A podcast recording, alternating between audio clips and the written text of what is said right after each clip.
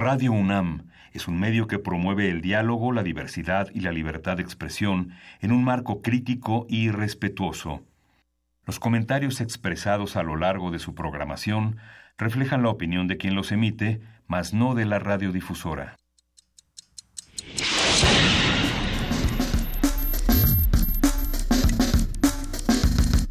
Primer movimiento. El mundo desde la universidad.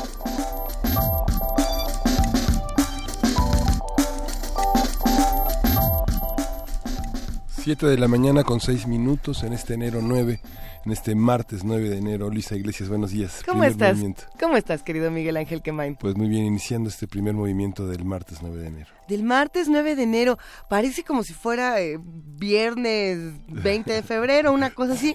Todo lo que ha ocurrido en esta primera semana, eh, bueno, en estas primeras semanas del año, querido Miguel Ángel, ¿cómo ves? Sí, pues discutíamos eh, llegando esta mañana a primera hora la cabina sobre el tema de Chihuahua, que el, gobernador Corrales señala eh, la, eh, la actitud partidista del gobierno federal para frenar una investigación contra César Duarte y la transferencia de recursos que debían de utilizarse para, para el estado de Chihuahua.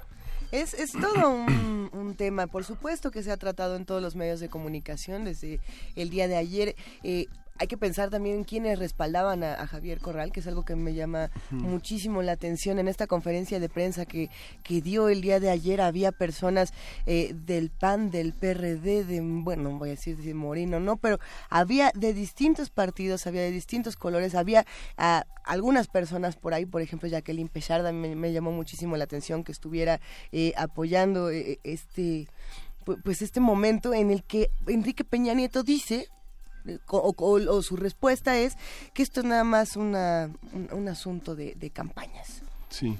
está interesante. sí, pues, lo que pasa es que es una de las eh, ocasiones prácticamente inaugurales en que desde la constitución de la CONAGO un gobernador eh, denuncia la, eh, el, bloqueo del gobierno federal, de la administración federal, para mostrar el poder que tiene para someter a un, a un gobernante de un ¿Qué estado. Tal? Claro que, que, Corral ha demostrado una enorme ineficacia de resolver cuestiones de justicia y de seguridad en su estado. Uno tampoco está defendiendo a Javier Corral. Lo que está ocurriendo en Chihuahua es indefendible. Sí, es indefendible, pero la, este, la composición, el, ajedrez de los modelos eh, gubernamentales en el país ha estado cambiando y este es uno de los uno de los momentos en que los gobernadores, los rectores, eh, las organizaciones pueden eh, dirigirse a presentar denuncias públicas en, medios de comunicación para señalar los obstáculos que una administración enfrenta. Ah. ese es lo significativo de este acto. Ahora, muchos se van con la noticia de lo que se dice, o bueno, lo que, se dijo durante la conferencia de prensa de, de Javier Corral. Muchos otros medios se van con la respuesta de Enrique Peña Nieto. Por ahí el que está quedando como como en medio, escondido, con música de Benny Hill bailando en el fondo, es Manio Fabio Beltrones. Y hay que pensar en qué está haciendo él, porque justamente lo que decía Javier Corral ayer era, Manio Fabio Beltrones ya se amparó, solicitó su amparo desde el pasado jueves 4 de enero para no ser citado en la investigación por el presunto desvío de recursos. Y bueno, eh, lo que quería Manio Fabio Beltrones es acceso al expediente de investigación. Eh, ¿Se vale o no se vale? Está, está complicada esta noticia. es que todavía no es un imputado, ¿no? Ahora sí que... la ley la marca. Ahora sí que ¿para qué quieres saber, Malio Fabio? Pero está, está interesantísima la noticia, hay que estudiarla, hay que seguirla y antes de, ponernos de un lado o de otro, veamos qué es lo que está ocurriendo con esta investigación y pensemos qué pasó con los habitantes de Chihuahua en los últimos años, qué, qué dejó o qué no dejó César Duarte en, los últimos años y, bueno, la indignación, la frustración y ahora vamos a ver si, si nosotros desde nuestra otra parte podemos activarnos o no. Habrá que seguirlo discutiendo. Hoy tenemos un programa llenísimo de información. sí, tenemos un programa muy rico. Vamos a hablar eh, con Arturo Saracho Alarcón, quien es secretario general de la Facultad de Odontología, en este martes de salud, de la salud bucal. ¿Qué significa esta estas patologías, el, el, cuidado, la prevención en materia de salud en general, la salud bucal como un elemento muy importante para conservar la salud. Yo que me había lavado como cinco veces los dientes, no tanto, hilo dental, y bueno, lista para la acción. El, el doctor Arturo Sagacho va a estar, si no me equivoco, al aire, así que no nos va a estar viendo los dientes. No se espanten, queridos radioescuchas. Por ahí vamos a tener, como siempre, como lo hacemos cada semana, nuestra sección de la transformación positiva de conflictos. Vamos a hablar con Pablo Romo, miembro del Consejo Directivo de Serapaz y profesor de transformación positiva de conflictos en la especialidad de negociación y gestión de conflictos políticos y sociales de la Facultad de Ciencias Políticas y Sociales de la UNAM. Él va a estar platicando precisamente de este deseo de paz de, todo el año. Vamos a ver de qué se trata esta, esta sección, querido Miguel Ángel. Y los martes de Meyer, cada 15 días, la presencia de este gran investigador nacional, el profesor eh, universitario que ha trabajado durante muchísimos años la historia política mexicana del siglo XX a nuestros días, va a hablar del desmoronamiento del Estado. Ah, interesante. Vamos a ver desde dónde lo aborda. Nota internacional en esta nota del día, diálogos entre las Coreas.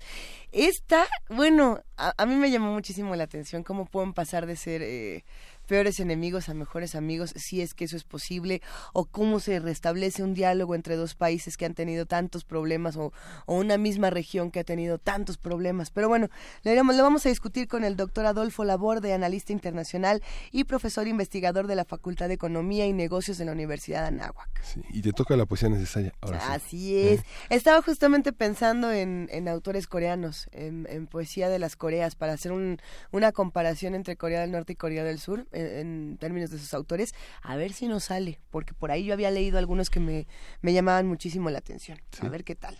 La mesa del día, querido Miguel. La mesa del día es la historia de la computación, el quinto tomo de una historia de la computación que involucra muchísimos de los procesos, procesos de modernización en el país en torno a, la, a, las tecnologías de la información. Y va a estar con nosotros el autor de, ese, de esta historia de la computación, una historia que se ha escrito también a muchas manos, que ha convocado Aquiles Cantarel, que es historiador y periodista, 37 años como divulgador de la ciencia. Va a estar bueno. Los invitamos a todos a que se queden con nosotros, a que sigamos haciendo comunidad en el 96.1 de FM, el 860 de AM y recuerden que a partir de las 8 de la mañana también pueden vernos a, través del canal 120 y del 20 de TV Abierta. Empezamos con muy buena música. A mí me gusta mucho The Leaks. ¿A ti te gustan The Leaks? De Lavender Kiss. Ándele.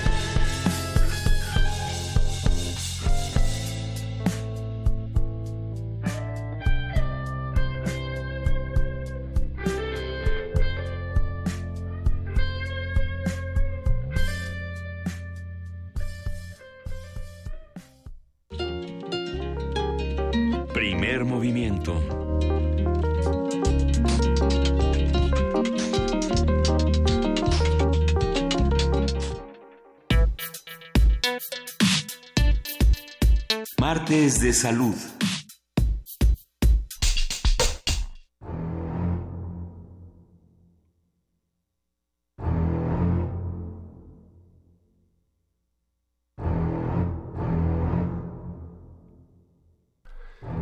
La salud bucodental hace referencia a la ausencia de enfermedades o trastornos que limitan la capacidad de morder, masticar, sonreír y hablar. Eh, me encanta que la primera relación que uno tiene cuando piensa en dientes es en Jaws, es en, el tiburón, pero bueno, hasta los tiburones les va a salir caro esta ortodoncia, ahorita la vamos a platicar.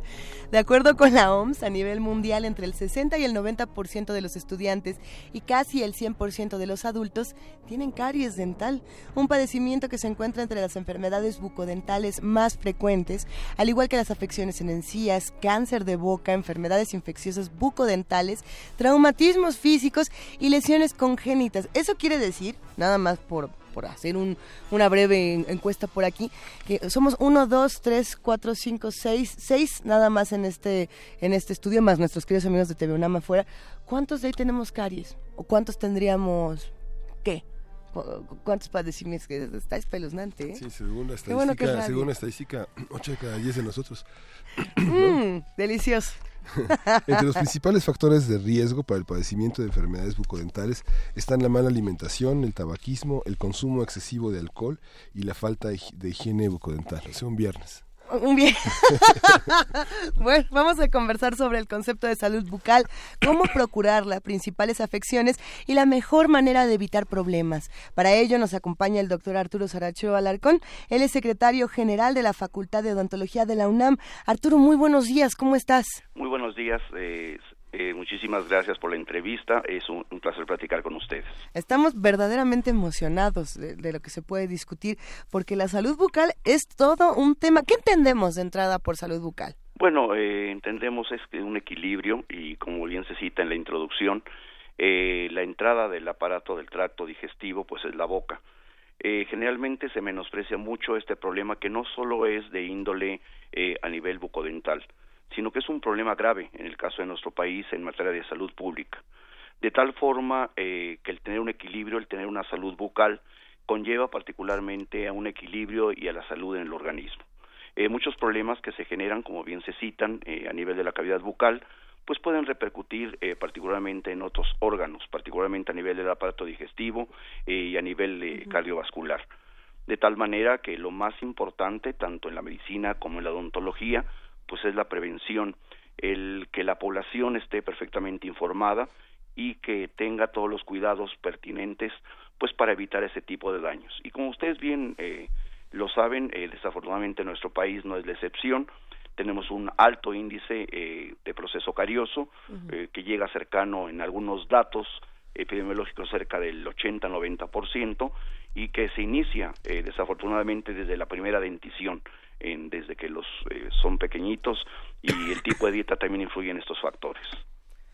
¿Cómo, ¿Cómo el tipo de dieta? ¿Podemos hablar un poco de eso para los que hacen comunidad con nosotros? Sí, fundamentalmente una dieta eh, altamente cariogénica eh, a base de carbohidratos, el alto consumo de dulces desde los primeros años de vida, también el alto consumo de, de, bebidas carbonatadas y sobre todo particularmente la higiene bucal. Se habla mucho, eh, particularmente, de, las pastas dentales, de los dentríficos, de los coadyuvantes, de la higiene bucal, pero sin duda es muy importante evitar eh, este tipo de alimentos cariogénicos, sobre todo entre comidas. Y si en determinado momento el niño o el adulto los consume, pues inmediatamente realizar un barrido o cepillado, para evitar que se forme ese sustrato, esa placa dentobacteriana que normalmente afecta a la estructura eh, dentaria. Aquí eh, tenemos dos problemas graves eh, y prematuramente muchas veces la población tenemos eh, casos muy graves en gente joven en la cual ya pues hay pérdida de estructuras dentarias por dos factores. Primero, definitivamente el proceso carioso y en segundo tiempo lo que corresponde a la enfermedad periodontal, lo que es la gingivitis, lo que es detectar particularmente aquella persona que se queja que durante la noche o al amanecer la almohada está llena de sangre, que sangre espontáneamente con el primer estímulo y pues eh, la enfermedad periodontal es la segunda causa de enfermedad de pérdida de estructuras dentarias. A ver, y no, sin, sin agregar dramatismo ni nada, eh, muchos pensábamos que la gingivitis no tenía un, un grado tan dramático como para llenar las almohadas de sangre, pero entonces todas estas son señales de alerta. Sí, por supuesto que son señales de alerta, la litosis o el mal aliento, eh, particularmente estos sangrados espontáneos, que son eh, sangrados en, en, fases agudas. Hay gente que se queja de que en determinado momento, al mínimo contacto, las encías sangran, las encías no deben tener un color enrojecido ni deben ser sangrantes al mínimo estímulo. Y como cité pues también eh, cuando un paciente reporta al cepillado un sangrado profuso pues es motivo de hacer una buena limpieza y estar en contacto eh, particularmente con el cirujano dentista pues eh, como bien se indica cada dos, dos veces por año. Un dato importante desafortunadamente y qué bueno que existen estos medios para difundir la salud bucal eh, los medios de difusión son muy importantes eh, para favorecer la salud y estos espacios sin duda eh, para los radioescuchas son relevantes que los tomen en, en consideración. Y fundamentalmente pues la prevención es muchísimo más económica eh, para la población que los eh, tratamientos ya de rehabilitación.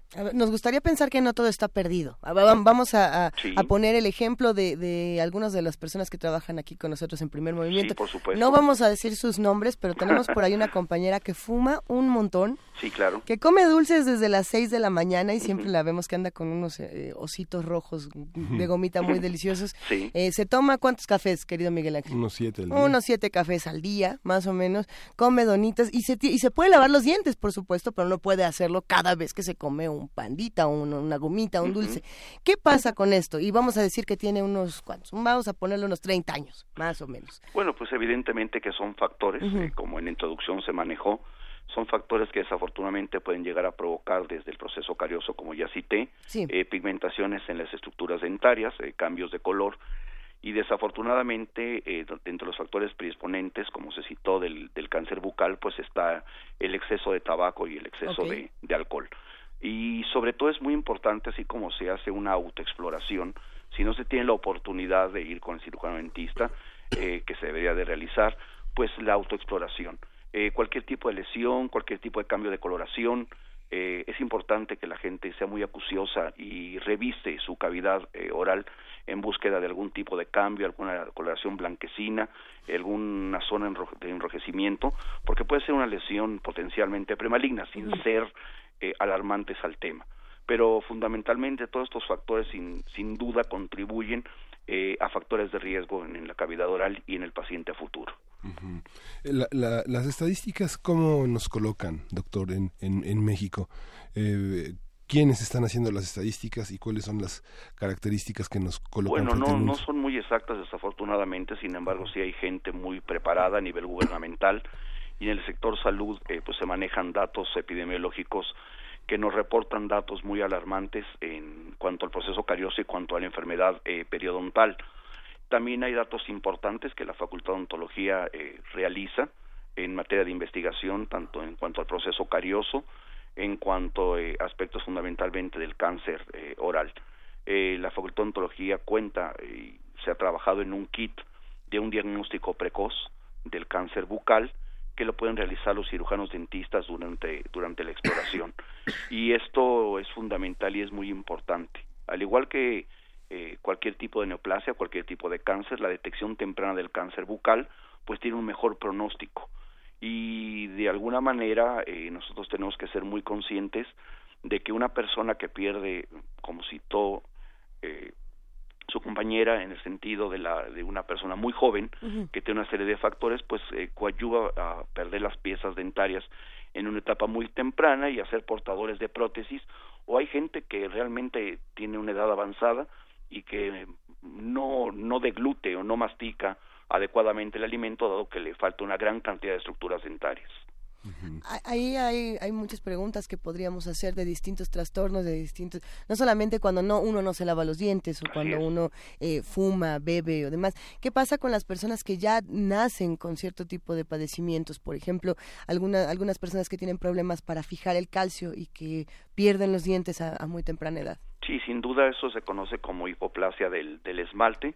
Son factores que muchas veces son de riesgo desde la madre, desde el tipo de alimentación de la madre y que coadyuvan particularmente desde la primera dentición.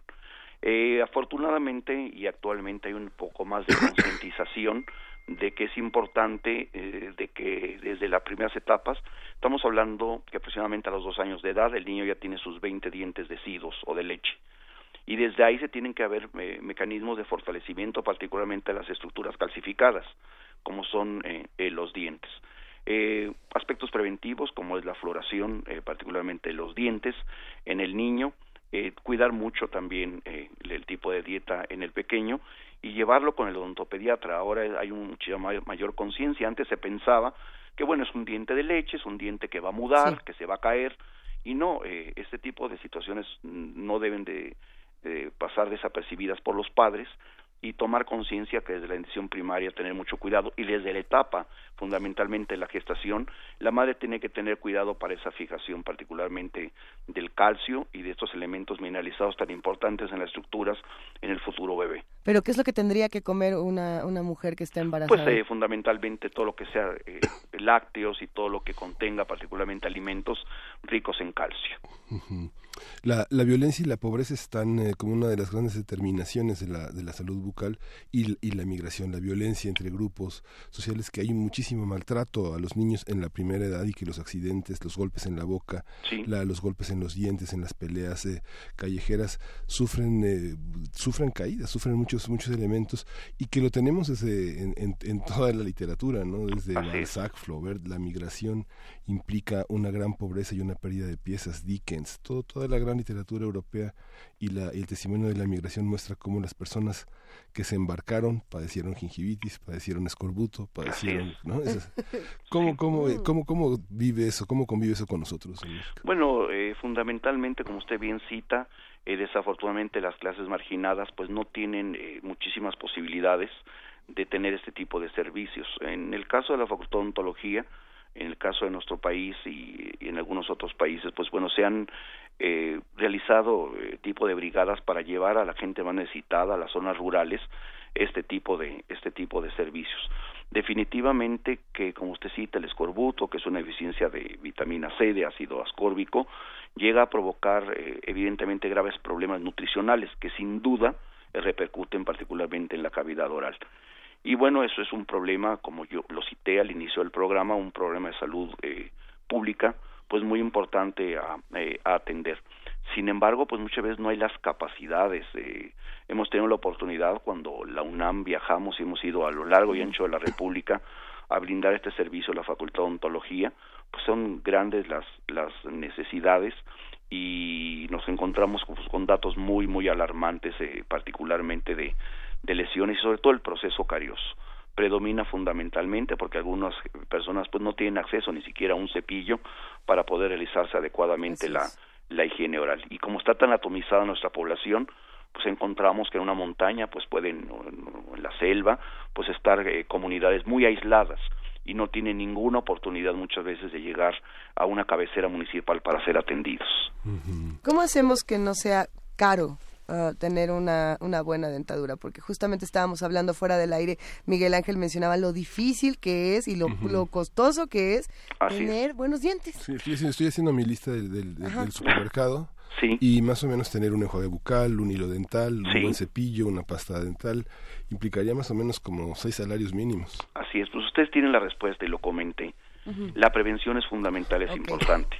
Si la persona eh, adecuadamente acude con cierta periodicidad. Eh, hay eh, instancias y una de ellas es la Facultad de Ontología que a través de la formación de sus estudiantes los costos son muy bajos, pero si, si acuden en una etapa temprana, el costo va a ser muchísimo más bajo que si eh, hay un tratamiento de rehabilitación. Si una persona evitara esta dieta cariogénica, tuviera una buena higiene, pues evitaría la enfermedad cariosa y la enfermedad periodontal. Si la persona también en una etapa temprana eh, utilizara aparatos de ortodoncia preventiva, pues evitaría una ortodoncia correctiva que sin duda es muchísimo más costosa. Si la persona evitara particularmente la pérdida temprana de una estructura dentaria, evitaría la futura colocación de una prótesis que sin duda es muchísimo más costosa. Entonces la base y el fundamento, independientemente del evitar un daño y el evitar un costo, y sobre todo en el bolsillo, de nuestro país, de nuestros mexicanos, es evidentemente la prevención, tanto en la medicina como en la odontología. tenemos algunos mitos sobre la, la prevención en cuanto a higiene bucodental y, queremos ver cuál, cuáles sí, cuáles no y, vamos, poniéndonos de acuerdo. Por ejemplo, aquí nos preguntan eh, cuánto tiempo tiene que pasar para, para cepillarse los dientes. Hay, hay, quienes dicen que tiene que ser inmediatamente y por ahí se preguntaban si eran 30 minutos los que uno tenía que esperar. Pues evidentemente no hay un tiempo, un tiempo adecuado. Eh, un tiempo adecuado fundamentalmente el barrido inmediato, eso evita que el sustrato, en un periodo de 30 minutos o una hora es importante que no pase más de ese tiempo para hacer el barrido adecuadamente, sobre todo de la placa dentobacteriana. Esta placa, este sustrato que se nos forma en los dientes después de los, de los alimentos, eh, se debe eliminar en un periodo muy corto para evitar que haya desdoblamiento de los carbohidratos por debajo de esta eh, placa dentobacteriana. A mí me llama, sí, me llama mucho la atención, digamos, estos hábitos, porque, bueno, no sé, pienso, hago un, pequeño ejercicio, ¿no? Pienso que Miguel Hidalgo y Costilla tenía 27 años cuando se, se inventó el primer cepillo de dientes, según marca todo este todo este horizonte, ¿cómo, cómo los elementos de, limpieza dental están presentes? Por ejemplo, recuerdo un, un pasaje en el Quijote en el que comidos o no comidos, le dice el Quijote a Sancho, hay que mondarse los dientes para que no sepa la gente que, que, no tenemos, que no hemos comido, que somos miserables. ¿no? Y tiene más valor que un diamante, así dice Quijote también. exactamente. Un endodoncista me decía que una pieza dental valía alrededor de 35 mil pesos en el mercado, ¿no? Este digamos una, una, un, endodoncia, un cuidado, una, salvar un diente en muy mal estado podría llegar hasta esa cifra.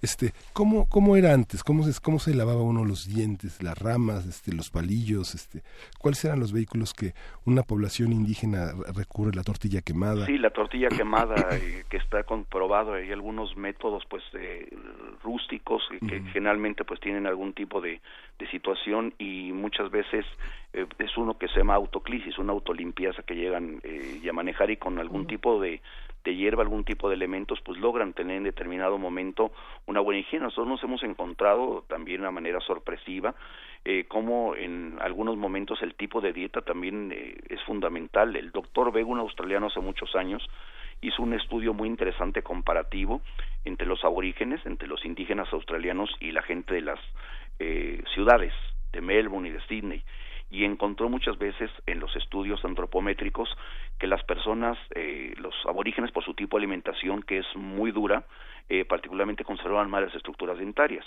En las culturas modernas, pues evidentemente que hay la papilla, hay el Gerber, y ese tipo de alimentación también no favorece mucho el desarrollo de, también del, del, de, los, de los huesos, de las estructuras maxilares. Entonces se encontraron que también la tipo de higiene de, ellos y el tipo de alimentación también, mientras era más sólida, también favorecía muchas veces el estímulo, particularmente del, del, del crecimiento. Entonces a veces nos encontramos también en comunidades que particularmente tienen pues hermosas eh, dentaduras que ya quisiéramos en las en las culturas eh, modernas y como usted bien cita pues también particularmente pues se va haciendo muy costoso una pieza dentaria que empezó con un eh, leve proceso carioso, después ya se complicó, involucró al tejido pulpar, hay que extirpar el nervio, eh, posiblemente a lo mejor hay que colocar alguna rehabilitación, alguna corona, y todo esto va sumando eh, costos que son innecesarios y que se podrían haber evitado en una etapa temprana.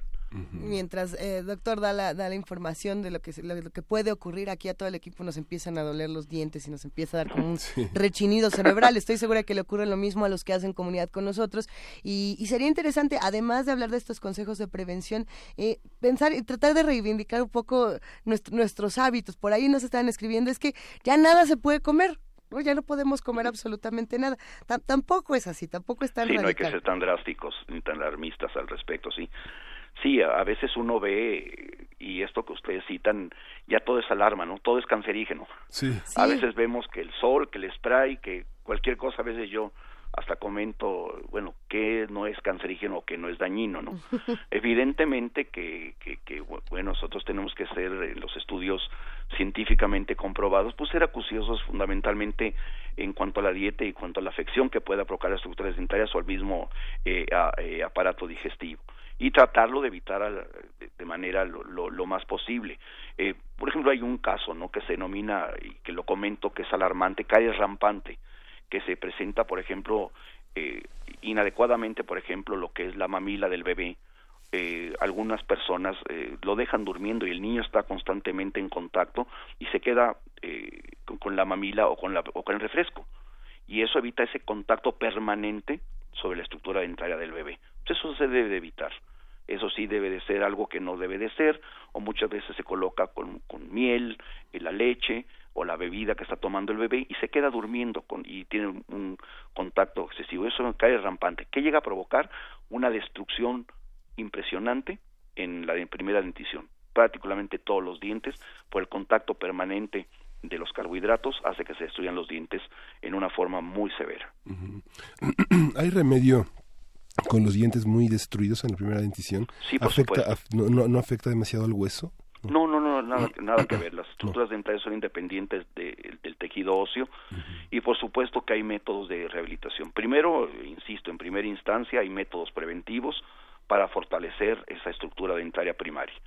Y si en determinado momento, como yo le cité, hay una caries muy avanzada en el niño, pues existen coronitas, existen resinas, existen medios de rehabilitación y un, un dato muy importante que quiero eh, que ustedes tomen en consideración y sobre todo los radioescuchas, eh, sobre todo el mejor mantenedor de espacio, eh, la pérdida prematura de los dientes primarios no es adecuada.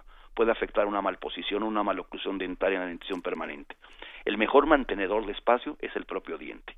De tal manera que el conservar los dientes primarios, siempre los 20 dientes hasta donde sea posible, al cambio de dentición es sumamente importante para el futuro de la persona.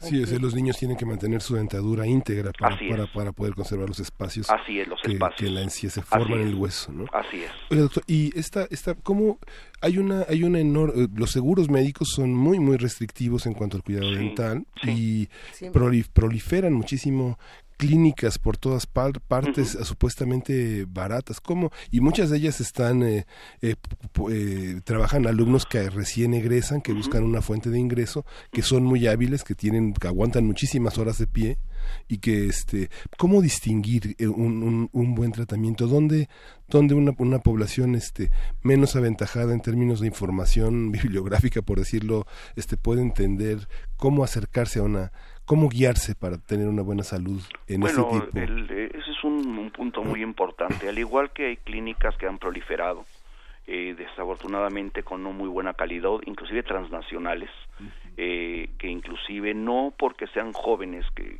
sean inexpertos, que estén iniciando eh, su práctica profesional, sino que hay que ser muy acuciosos fundamentalmente de la seriedad. Y esto no es implícito nada más a las clínicas, ¿eh? desde las instituciones educativas. Hay que acudir a instituciones educativas en materia de odontología que realmente estén acreditadas, que sean serias. Y un ejemplo es la Facultad de Odontología del UNAM, en la cual se brinda un servicio serio, en la cual se brinda a la población un servicio supervisado por personal académico eh, altamente capacitado, en la cual los pasantes están supervisados en todos los procedimientos, tanto en el eh, pregrado como en el posgrado. Entonces esto es muy importante porque la mayor cantidad de estos trabajos que se realizan los supervisan los académicos, los cuales tienen la mayoría un grado de posgrado. Estoy segura de que han de encontrar cosas sorprendentes todos los días. Casos sorprendentes que se hayan encontrado en la facultad, eh, cosas que uno no imaginaría que se pueden observar ahí, que se pueden descubrir, o, ayuda que se puede proporcionar y que uno no imaginaría, doctor. Sí, bueno, hay malformaciones de todo tipo, eh, alteraciones que muchas veces la literatura reporta muy pocos casos y precisamente por la magnitud de la Facultad de Ontología, de la capacidad que se tiene de atender 60 mil pacientes en un periodo académico de, de, primera vez, tenemos una gran población que, que acude y bueno, podemos encontrar inclusive pérdida también de órganos en la Facultad de Ontología, también alguna persona que por una situación congénita, por un accidente ha perdido un ojo, un pabellón auricular, la nariz, pues aquí se, se rehabilita con una prótesis maxilofacial, gente con fisura labial, con fisura palatina, también es eh, rehabilitado. Sin duda es una muy buena oportunidad y nosotros, eh, la Facultad de Ontología, pues brindamos un servicio de calidad a través de la formación de nuestros jóvenes y con una alta eh, supervisión pero sin duda por la magnitud de tantos y tantos casos y un gran número de gente que acude eh, a las instalaciones de la Facultad de Ontología, pues sin duda que encontramos casos realmente pues alarmantes de tipo congénito, eh, de tipo adquirido, eh, procesos infecciosos que se llegan a presentar y que pues son atendidos eh, de manera muy adecuada. ¿Dónde, ¿Dónde podemos acudir? Bueno, vamos a ponerlo en redes sociales. Eh, ¿Cuáles son los servicios de la Facultad de Odontología en distintas entidades? No sé, la, este, está en, en la FES Aragón. Es, es eh, Nosotros, eh, la Facultad de Odontología, la, la, carrera de cirujano dentista, se imparte en Ciudad Universitaria, en la Facultad de Odontología en el edificio central. aquí se brinda atención en Ciudad Universitaria, en el circuito interior de Ciudad Universitaria y también tenemos eh, la división de estudios de posgrado, donde ahí se realizan ya tratamientos pues más más avanzados, eh, tratamientos tipo ortodóntico, implantes, eh, prótesis maxilofacial como lo cité, cirugías maxilofaciales.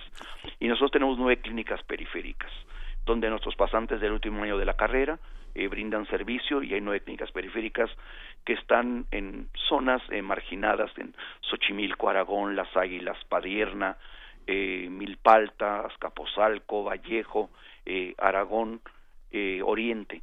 Y estas eh, clínicas pues brindan servicio de lunes a viernes a partir de las 8 de la mañana hasta las 8 de la noche. es muy económico, realmente son cuotas particularmente de, de recuperación para que pues el, damos un servicio a través de la formación de nuestros de nuestros jóvenes y pues es un muy buen apoyo la, a la población. También se brinda un servicio a agentes con discapacidad, brindándoles todo un 50% de descuento en los tratamientos y también eh, adultos mayores. Y también, bueno, eh, nuestras escuelas hermanas de odontología como es Iztacala y Zaragoza, y también brindan este tipo de servicio. Y bueno, doctor, para cerrar esa conversación, el diagnóstico también es fundamental. las personas que tienen reflujo, las personas que tienen mucha acidez, es. otra, es otro factor. Sí, indiscutiblemente, como usted cita, en la medicina y nosotros los eh, académicos somos muy, somos muy acuciosos en que el diagnóstico es la base del éxito.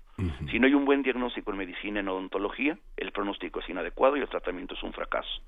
Pues le agradecemos muchísimo, este doctor. Al contrario. Muchas gracias por esta por esta conversación tan importante. Arturo Saracho Alarcón, doctor, secretario general de la Facultad de Odontología, pues le agradecemos. Ojalá y podamos platicar muy pronto. Estoy a sus órdenes, es un placer y muchísimas gracias, por esta oportunidad. Un abrazote. Un abrazo con, y un gran año. Muchísimas gracias. feliz gracias. año. Felicidades, un abrazo y gracias. Primer movimiento.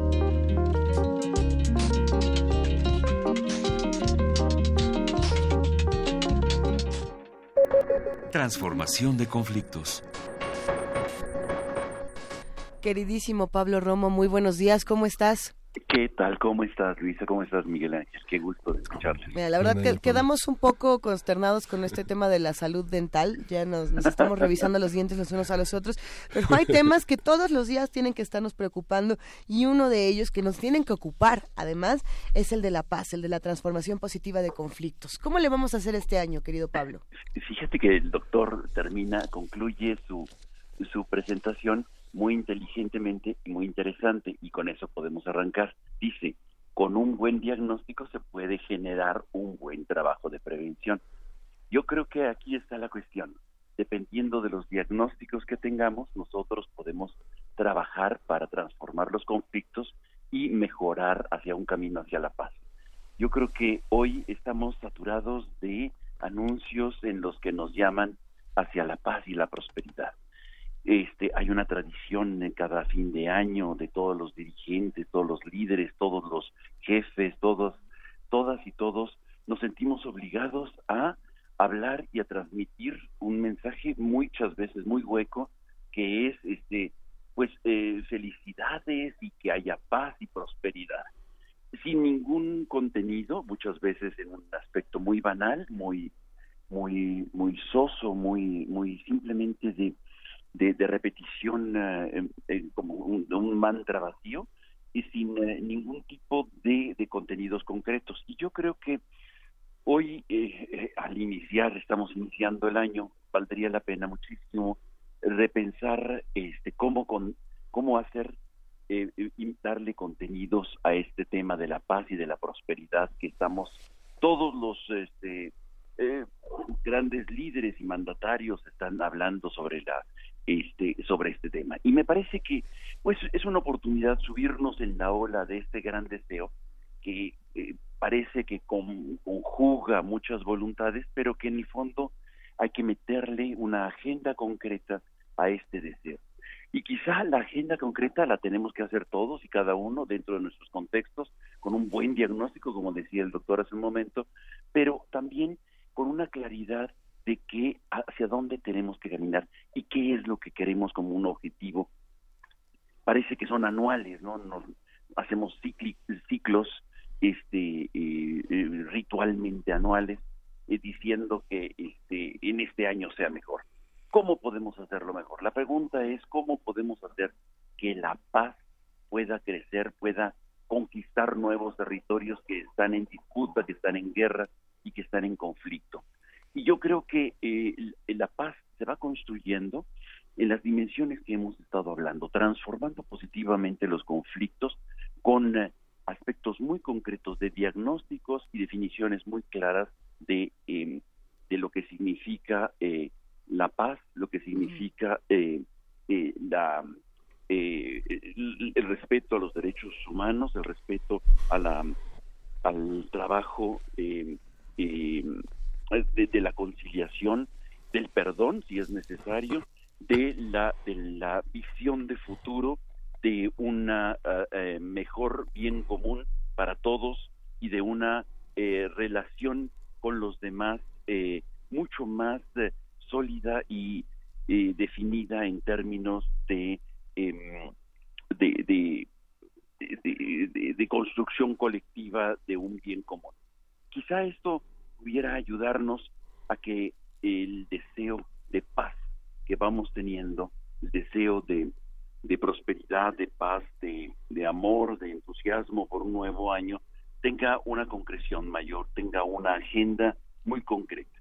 Y quizá no solamente sea hacer la dieta, sino fundamentalmente reconstruir un tejido social que se ha ido destruyendo a lo largo del año anterior y construir uno nuevo, quizás de construir el que ya está completamente marchito y reconstruir y o nuevamente construir nuevos puentes en las relaciones con los otros, con los demás y sobre todo estructurales, es decir, con eh, eh, justicia, con dignidad, pidiendo eh, y exigiendo que haya condiciones estructurales para que pueda haber humanos y así construir la paz. Hay una hay un aspecto que ha sido muy que ha puesto en, guerra los eh, dimes y diretes en los medios de comunicación, que es esta esta declaración de López Obrador sobre la amnistía hacia, hacia aspectos que tienen que ver con la delincuencia organizada ha matizado y que la presentación del gabinete de seguridad con Arturo Durazo señaló que sostenido en la Constitución eh, la amnistía es uno de los factores eh, de, conciliación que contempla la Constitución. Pablo, esta, esta visión, eh, por supuesto, este, este contendiente político no ha señalado que sea indiscriminada y arbitraria. ¿Cómo, se, cómo, ¿Cómo puede darse un ambiente de paz cuando en un sexenio se habló de guerra, guerra contra todo lo que significa una cultura de enorme pobreza que se vincula a las actividades delictivas como una primera opción laboral y de salida de la miseria? ¿eh? Eh, Miguel Ángel, me propones un tema fantástico que te propongo que lo ahondemos dentro de ocho días, pero hoy podemos hablar claramente de, de, lo que significa la amnistía en términos, eh, por ejemplo, Javier Sicilia contesta a Andrés Manuel diciéndole que la amnistía significa olvido. En, de alguna manera, este, hay eh, eh, la etimología de amnistía ciertamente tiene que ver con el olvido, con sin embargo, yo creo que la propuesta tiene también algo que ver con el fin de las guerras. Al final de todas las guerras, si te fijas, hay un proceso de amnistía, hay un proceso de, eh, de, construcción de la violencia y la única manera de lograrlo en muchos países no ha sido metiendo a la cárcel a los a los perdedores de las guerras, sino este se ha generado un proceso de reconciliación mucho más amplio. Creo que este es un tema fundamental que habría que, que, plantear y te propongo que no en estos minutos lo, lo podamos este, desarrollar, pero sí me parece que es el gran tema que hoy hay que, eh, que discutir. ¿Cómo a nivel social, a nivel de la sociedad plantearnos la prosperidad y la paz del 2018 en términos de un fin a la guerra. ¿Cómo se terminan las guerras? Y las guerras ciertamente tienen que ser bajo los esquemas clarísimos de justicia transicional, que son este, justicia, de reparación del daño, eh, medidas de no repetición, eh, memoria, verdad, en fin, todos estos, todos estos elementos que construyen un, un mecanismo de, de, reconstrucción del tejido social después de una guerra, este, son los que, digamos, hemos aprendido como humanidad, sobre todo en los últimos 30 años. y la amnistía es en un momento de empate, en un momento en donde este, se necesita, se necesita eh, es una especie de alto al fuego para poder repensar un camino. Quizá este, insistiría yo en que abordemos el tema eh, dentro de ocho días con más amplitud. Sí, en la cabina podría, podría ser. Por favor.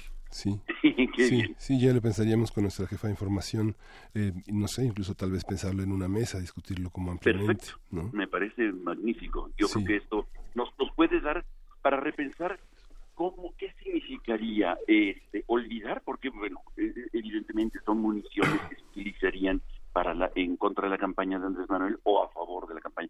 Creo que necesitaríamos nosotros decir, si amnistía es olvido, es un error. Si amnistía es una pausa y es una, una reconstrucción del tejido social, puede ser una vía como en las guerras que existen en, eh, en muchas partes, ¿no? Como, como termina, por ejemplo, en Colombia, que citan muchísimo. Eh, eh, hoy en día, hoy en día no están deteniendo a los, a los, este, a los, digamos, a todas las FARC, a los líderes de las FARC o a los militantes de las FARC. Hay una especie de amnistía no como olvido, sino como no incorporación a los procesos judiciales para eh, la investigación de los posibles crímenes que hayan cometido en orden a un bien mayor. Y esto es muy delicado, esto es muy delicado porque se tiene que consensuar con la voluntad también de las víctimas, sobre todo para los grandes criminales, evidentemente este tipo de, de acciones no puede ser aceptada en ningún caso. Lo estamos viendo nosotros eh, en, los procesos, por ejemplo, de los Balcanes, ¿no? Sí, la Yugoslavia es un la ex Yugoslavia, este, en donde, bueno, ahí no no se arresta, no se detiene a todos los que participaron en los combates entre eh, Kosovo con eh, con Croacia, etcétera, sino este se, se detienen y se juzgan a los grandes líderes. Y esto es importante y relevante decirlo. O sea, no se puede juzgar a todo un pueblo. Y en muchas ocasiones, por ejemplo, el Huachicol, discúlpame, Miguel Ángel, pero estamos hablando de pueblos enteros. Sí, o sea, que, conocen eh, de, de, de, este delito, que lo conocen. O sea, no es una cuestión solamente de, y el silencio por terror y por miedo. Muchas veces se participa en estos crímenes. Me parece que es muy complejo el asunto y hay muchas víctimas que están dentro del crimen organizado como víctimas y hay que pensar que son también víctimas que son esclavos y que se convierten en pequeños sicaritos de situaciones mucho más complejas, presionados por el terror y el miedo que, significa mensajeros, halcones, todo este mundo de, de jerarquías parece angelicales en las que están este, incorporadas un sin número de personas en la sociedad y que están este em, siendo eh, muchas veces ya le empiezan a, gustar estas cosas en algunas otras ocasiones viven bajo el terror y bajo el miedo no yo creo que hay que matizar y hay que ver y hay que eh, eh, hacer distinciones muy precisas con bisturí sobre qué significa la participación en este tipo de de, de, de de sociedades mafiosas ya, de sociedades en las que están este em, sumidas bajo el terror y bajo la presión eh, como lo vemos por ejemplo en Tamaulipas no o sea no no no no fingamos que no existe y vamos a juzgar y meter a la cárcel a, pueblos enteros o qué vamos a hacer qué vamos cómo vamos a reconstruir el tejido social esto es una pregunta que hay que plantearnos en el 2018 Miguel Ángel sobre todo en orden a este deseo de paz y este deseo de prosperidad no puede ser combatido el, este, como, eh, eh, como si fuera una guerra. Este, recordemos que el tema del de narcotráfico, particularmente, específicamente del narcotráfico, se convierte en un problema de salud más que en un problema de, persecución policíaca. Pues muchísimas gracias por esta, por esta, por esta colaboración este, este martes 9 de enero y bueno, dejas muchos puntos eh, para reflexionar sobre la, la, la, cultura profunda del país y cómo se involucran actores esclavizados y atemorizados en la participación de actividades delictivas y que son y que son víctimas por su propia condición social y por la expansión de la delincuencia, Exactamente. ¿no? Exactamente. Sí. Y el diagnóstico y, el diagnóstico. Estar juzgando la pobreza, ¿no? Sí. Sí, el diagnóstico. podemos estar juzgando la pobreza en lugar de estar juzgando eh, la criminalidad, ¿no? De, de, las cuestiones más estructurales. Sí, y el diagnóstico que nos toca nos toca también ser parte de él más que más que los medios como jueces, los medios como partícipes de un diagnóstico amplio, ¿no? Efectivamente. Yo creo que va por ahí la cosa. Tenemos que repensarlo muy bien porque ciertamente sí hay que empezar a construir una agenda, una nueva agenda de paz para México, una agenda en que no solamente se vea por la coyuntura de las elecciones o algo así, sino fundamentalmente porque este país no resiste más. Así es. Pablo Romo, muchísimas gracias. Uno, antes de que te vayas, ¿dónde te encontramos? ¿Dónde te leemos? ¿Dónde te buscamos? Porque todos andan por aquí preguntando cuál es tu cuenta de Twitter. Mi cuenta de Twitter es Pablo Romo, este, eh, y también estoy en Facebook. Pablo Romo Sedano. pues te buscamos, querido Pablo, te mando un gran abrazo. Luisa, muchas felicidades, muchas felicidades, Miguel Ángel, y este y paz y prosperidad para este 2018. Muchísima paz y prosperidad, abrazote. Ándale pues, chao. Nosotros nos quedamos por aquí en primer movimiento y antes de que mandemos a una pausa a ver, y de que regresando estemos también en TV UNAM, vamos a regalar unos discos que tenemos por aquí. A ver, tenemos dos discos del programa coral universitario UNAM, por mi raza cantará el espíritu. Estos discos que son de música UNAM, de difusión cultural UNAM y precisamente de estos coros universitarios, esperemos que los disfruten mucho. Tenemos de regalo dos y tenemos un disco más para todos los que hacen comunidad con nosotros, este de Sergio Cárdenas, música para coro y orquesta. Poor Soul, So I Will Hope, Dios te bendiga. Eh, por aquí tenemos una gran variedad de música que les va a encantar. Estos se nos van a ir por teléfono 55 36 43 39. Nada más con que nos llamen y nos digan que quieren disco, que quieren música coral, ya con eso se los llevan. Eh, vamos a seguir por aquí en arroba P Movimiento, diagonal primer movimiento UNAM. Teléfono lo repetimos 55 36 43 39. Si nos están streameando, ahora, si, existe esa palabra o no existe. Sí, ¿no? Ah, bueno, a ver, si nos están escuchando, estamos en el 96.1 o en el 860 de AM. Si nos quieren ver en un momento más, estaremos en el canal 120, en el 20 y en www.tv.unam.mx. Pausa. Primer movimiento. Hacemos comunidad.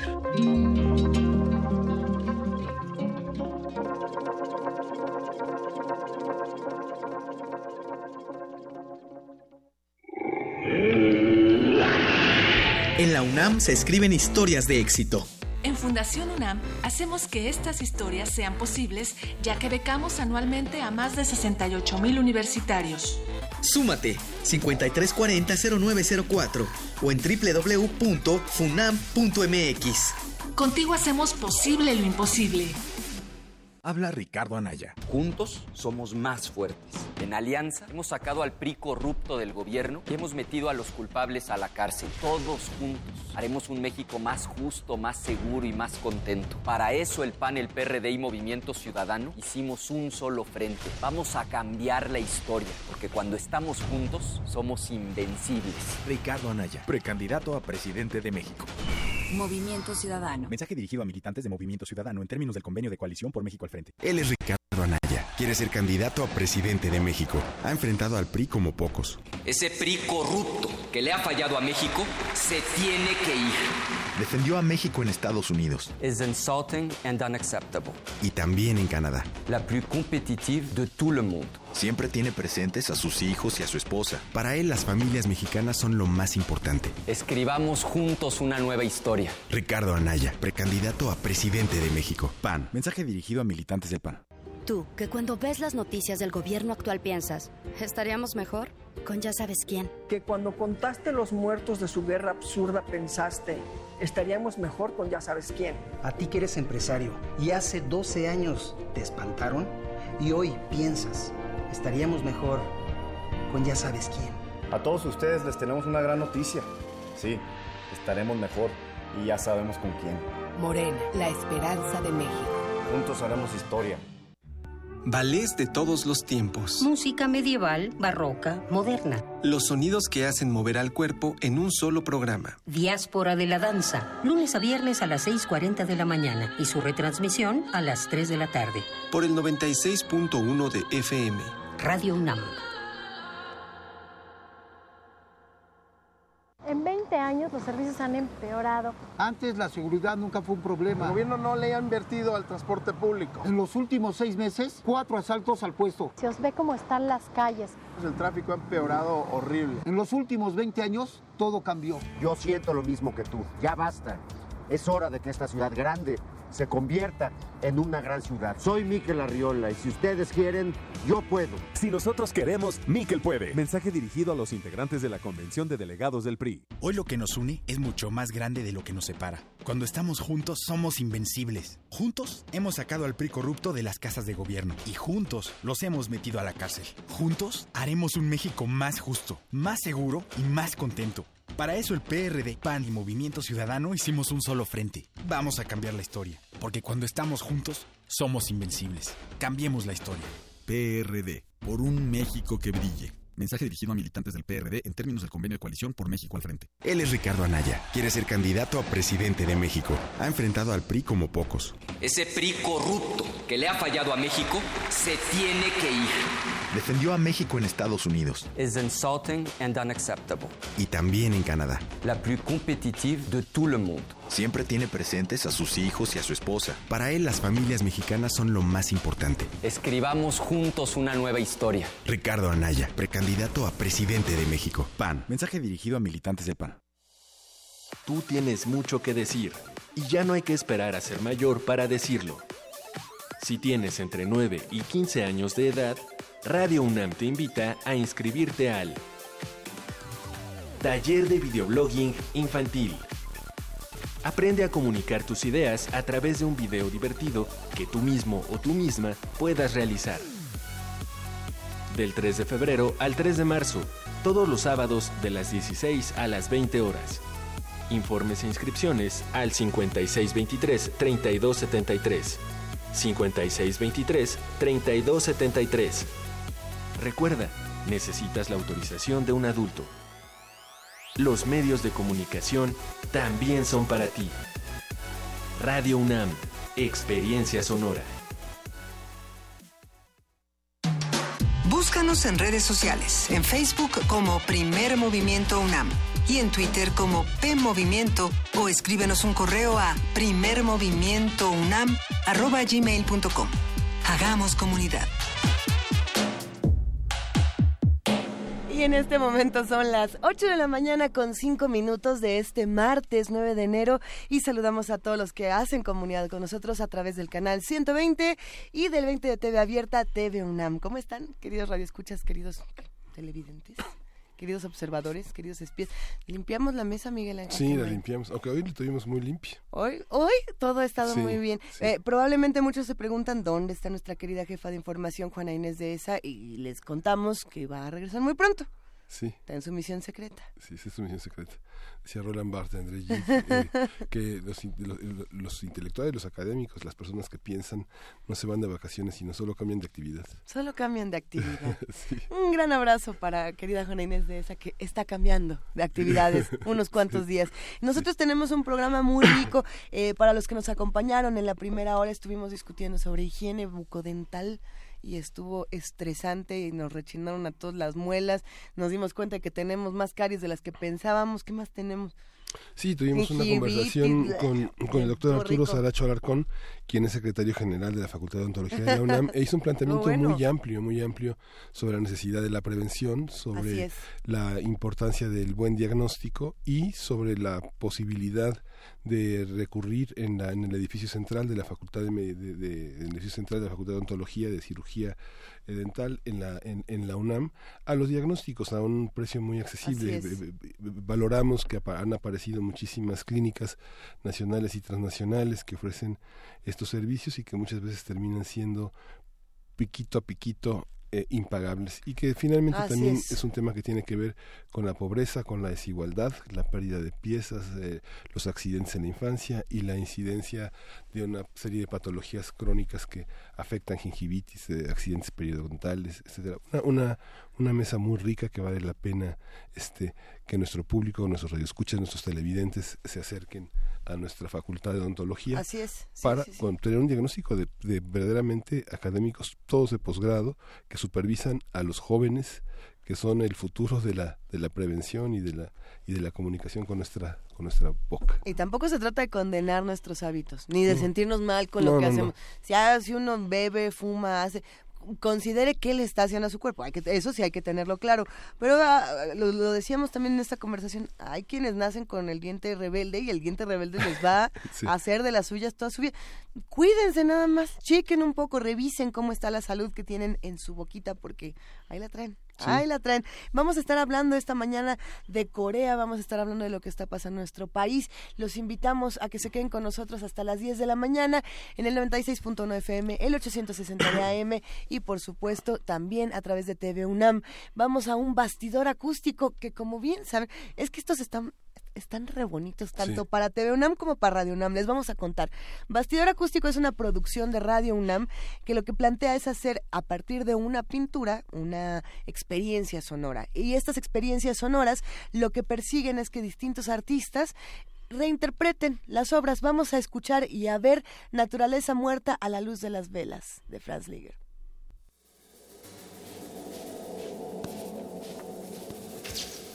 Bastidor acústico. Naturaleza muerta a la luz de las velas. Fernand Léger, óleo sobre lienzo, 1922. Junto a la pastoral de Henri Matisse, El olivo cerca del estanque de Georges Braque, La paloma con chícharos de Pablo Picasso y Mujer con abanico de Amedeo Modigliani, esta es una de las cinco obras maestras que fueron robadas del Museo de Arte Moderno de París el pasado 20 de mayo de 2010. Los lienzos no fueron cortados, sino cuidadosamente desmontados. El ladrón dejó los marcos vacíos en una de las salas del museo.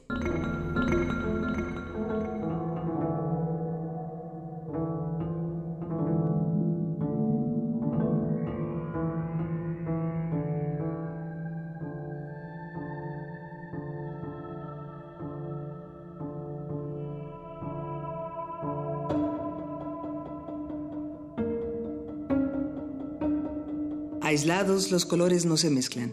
Permanecen contenidos al interior del trazo exacto y acompasado de formas rectangulares y circulares que ostentan sin comprometerse la apariencia de una vajilla, una mesa, una vela y una ventana. En rojo, amarillo, negro, blanco, azul y verde, la naturaleza muerta a la luz de las velas de Fernand Leyé trasgrede el estilo tradicionalmente realista del tópico y da muestras de una clara inclinación hacia las perspectivas del cubismo y del futurismo. Arquitecto de formación, Leyé comenzó sus estudios en las artes plásticas a los 22 años, como alumno de la Académie Julian y como oyente en la Escuela de Bellas Artes de Versalles. En la década de 1920, animado por el trabajo de Cézanne, Kandinsky, Picasso y Rousseau, Leyé practicó y conjugó las estéticas del postimpresionismo, cubismo, fobismo, futurismo y arte abstracto en un conjunto de piezas que recibió el epíteto de mecánicas. Fernand Leyé, pintor, escultor y cineasta francés, murió en 1955. Precursor del arte pop, fueron protagonistas de su obra el imaginario de la era industrial y los objetos de la sociedad de consumo, a la manera del purismo de Le Corbusier y Amédée Osenfant. El estilo mecánico de Leye privilegia la lógica y la claridad de una representación afín a las prerrogativas de los planos sólidos de color de la pintura tipo Hard Edge. Naturaleza muerta a la luz de las velas. Fernand Léger. Óleo sobre lienzo, 1922. Junto a la pastoral de Henri Matisse, El olivo cerca del estanque de Georges Braque, La paloma con chícharos de Pablo Picasso y Mujer con abanico de Amedeo Modigliani, esta es una de las cinco obras maestras que fueron robadas del Museo de Arte Moderno de París el pasado 20 de mayo de 2010. Aunque lo más probable es que no hayan salido de Europa, los cuadros, cuyo valor oscila entre los 100 y los 500 millones de euros, pueden hallarse en algún lugar de América, África, Asia u Oceanía. Bastidor acústico. Acústico.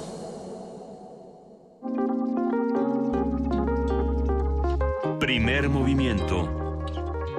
Hacemos comunidad.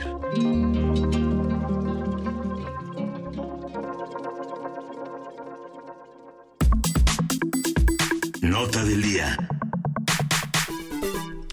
Ya está en la línea Lorenzo Meyer, profesor, investigador, un historiador de primera línea para hablar de, de, la, de la desmoronamiento del Estado en México. Buenos días, eh, doctor Lorenzo Meyer, ¿cómo estás? Muy buenos días. Pues sí, hoy quiero abordar ese tema a propósito o con el pretexto de un artículo bastante grande que apareció en el New York Times el día 7 de enero. Y que está titulado, bueno, voy a hacer la traducción, Perdiendo confianza en el Estado. Luego, como subtítulo, algunos pueblos eh, mexicanos de manera discreta se separan del Estado. Esos son los eh, titulares de este artículo que se centra sobre todo en un eh, pueblo de Michoacán, en Tancítaro, que es un sitio eh, económicamente fuerte por la producción de aguacate, que desde luego se exporta, bueno, se ve en el mercado mexicano y se exporta bastante al norteamericano. Aquí el punto, que no es nuevo, es eh, realmente antiguo es el de la formación de estructuras armadas locales para defenderse del eh, crimen, del crimen muy bien organizado, eh, porque el Estado no sirve. Una de las funciones del Estado, según los clásicos, eh, es la defensa de la vida y de las propiedades de los súbditos o ciudadanos ahora. Eh, eso es lo que expresó Thomas Hobbes en el Leviatán, en una época en que su querida Inglaterra estaba sumida en las guerras civiles. Entonces, eh, ¿para qué sirve eh, el Estado? Bueno, pues básicamente él señaló que para eso, claro que hay otras, muchas razones por las cuales se puede decir que un Estado sirve, pero Hobbes se centró en lo básico, en que no me maten, eh, tiene sentido la disciplina a la que somete el Estado al ciudadano a cambio de que garanticen mi vida. Pero, ¿y si no la garantiza? ¿Y si no sirve eh, para eso? ¿Para qué sirve? ¿Cuál es el, eh, el objetivo de una organización que cobra impuestos, que vive de los recursos públicos y que no puede, no quiere, o las dos cosas, dar eh, seguridad al ciudadano, pues entonces pierde su razón de ser. Y lo que el artículo eh, enfatiza en un caso muy concreto, bueno, tres casos, en realidad son tres, pero el más interesante es el de Michoacán, También ve el caso de la ciudad de Monterrey Y de Nezahualcóyotl, si no me y equivoco. de Ciudad Nezahualcóyotl. Así es. Son eh, tres, pero la, el foco está en un sitio en donde los habitantes se hicieron de armas. Ahora, no es la primera vez que eso pasa. En el eh, siglo XIX, por ejemplo, después de las guerras de reforma, en el centro de México, uff, eh, pero abundaban la- los grupos armados que entraban y saqueaban poblaciones y hacían, bueno, ya nos podemos imaginar qué hacían eh, mientras estaban en esa eh, población.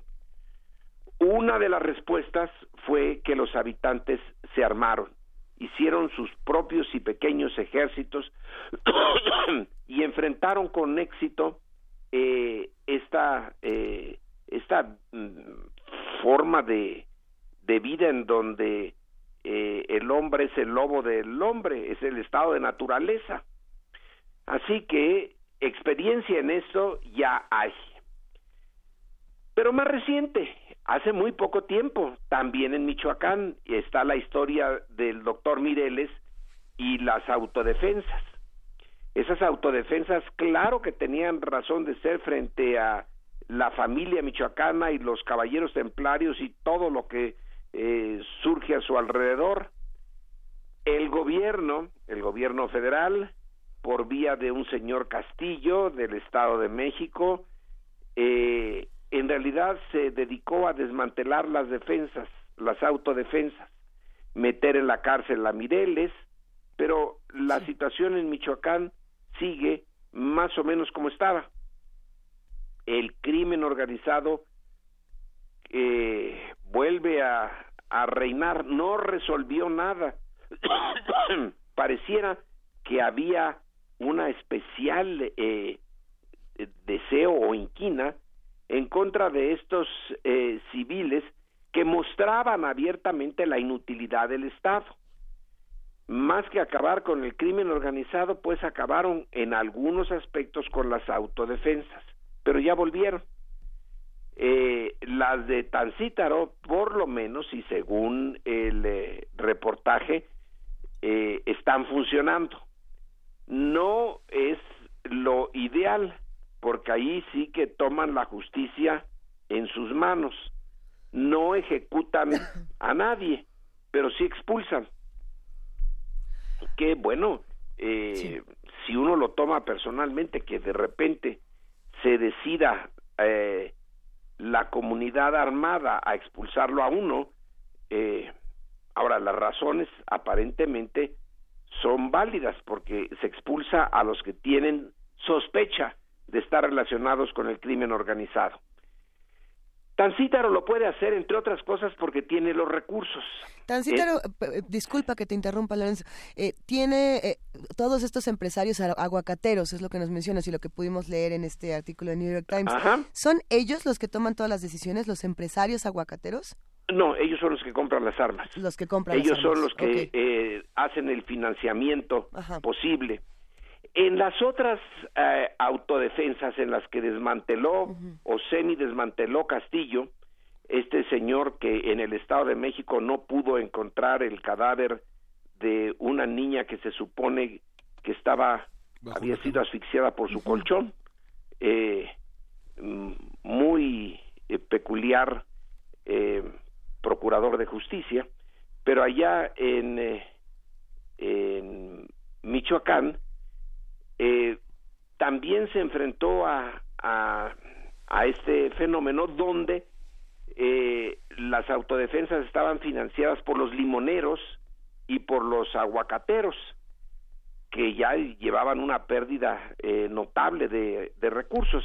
Así pues se repite el, eh, el hecho. No sé si se repita también la decisión del gobierno de- desmantelar estas eh, autodefensas, aunque ya está en los finales del sexenio y no pareciera tener eh, muchas ganas de hacerlo, pero acaban de deshacerse de otra policía este local eh, auto eh, eh, organizada y nombrada eh, por eh, los habitantes eh, de ciertos pueblos en Guerrero. Los acusan de andar eh, traficando con marihuana. Es posible, pero también es posible que no. Es posible que sea eh, la misma eh, actitud de es más fácil desmantelar las autodefensas que enfrentarse al crimen organizado. Las autodefensas son un reto al Estado, lo mismo que el crimen organizado. Pero bueno, son eh, eh, dos dimensiones y se van por el lado más fácil. Pero en cualquier caso, lo importante, igual que en Monterrey, igual que en Ciudad de Zagualcoyot, es la incapacidad de la autoridad eh, formal para hacerle frente a su obligación, una de sus obligaciones centrales, eh, la que origina esta eh, reacción eh, local, que a su vez es un indicador de que el Estado no funciona. Ahora, ¿cómo, cómo definimos el Estado? Uf, hay una cantidad de, eh, eh, de definiciones sobre el concepto, pero una eh, muy, eh, eh, digamos, sencilla y aceptable, el Estado es el, el conjunto de las instituciones que funcionan en una eh, en una estructura nacional, en una geografía eh, definida como Estado nacional. Pero resulta que en México estas instituciones todas, eh, a lo mejor exagero al decir todas, pero casi todas, están corrompidas y funcionan muy mal. Entonces el Estado está corrompido y funciona muy mal, o de plano no funciona. Esa es la esencia del artículo. En el caso de Monterrey lo que señala es que durante un tiempo los empresarios, estos empresarios de Monterrey, estos que son semi-independientes políticamente hablando, que incluso se mantuvieron como grupo distinto y no enteramente sometido al gobierno central durante el periodo eh, clásico del autoritarismo mexicano y retaron al gobierno eh, Echeverría eh, eh, lo sabe muy bien si todavía recuerda algo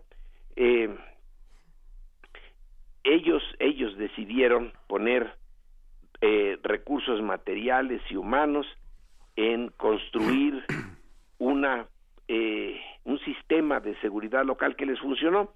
El New York Times dice ese sistema lo deshizo el Bronco, el gobernador supuestamente independiente que los eh, neoleoneses decidieron elegir. Hoy el Bronco eh, dice que es falso lo que señala el New York Times, que él no deshizo nada, que al contrario, que la seguridad está muy bien, pero las cifras lo desmienten.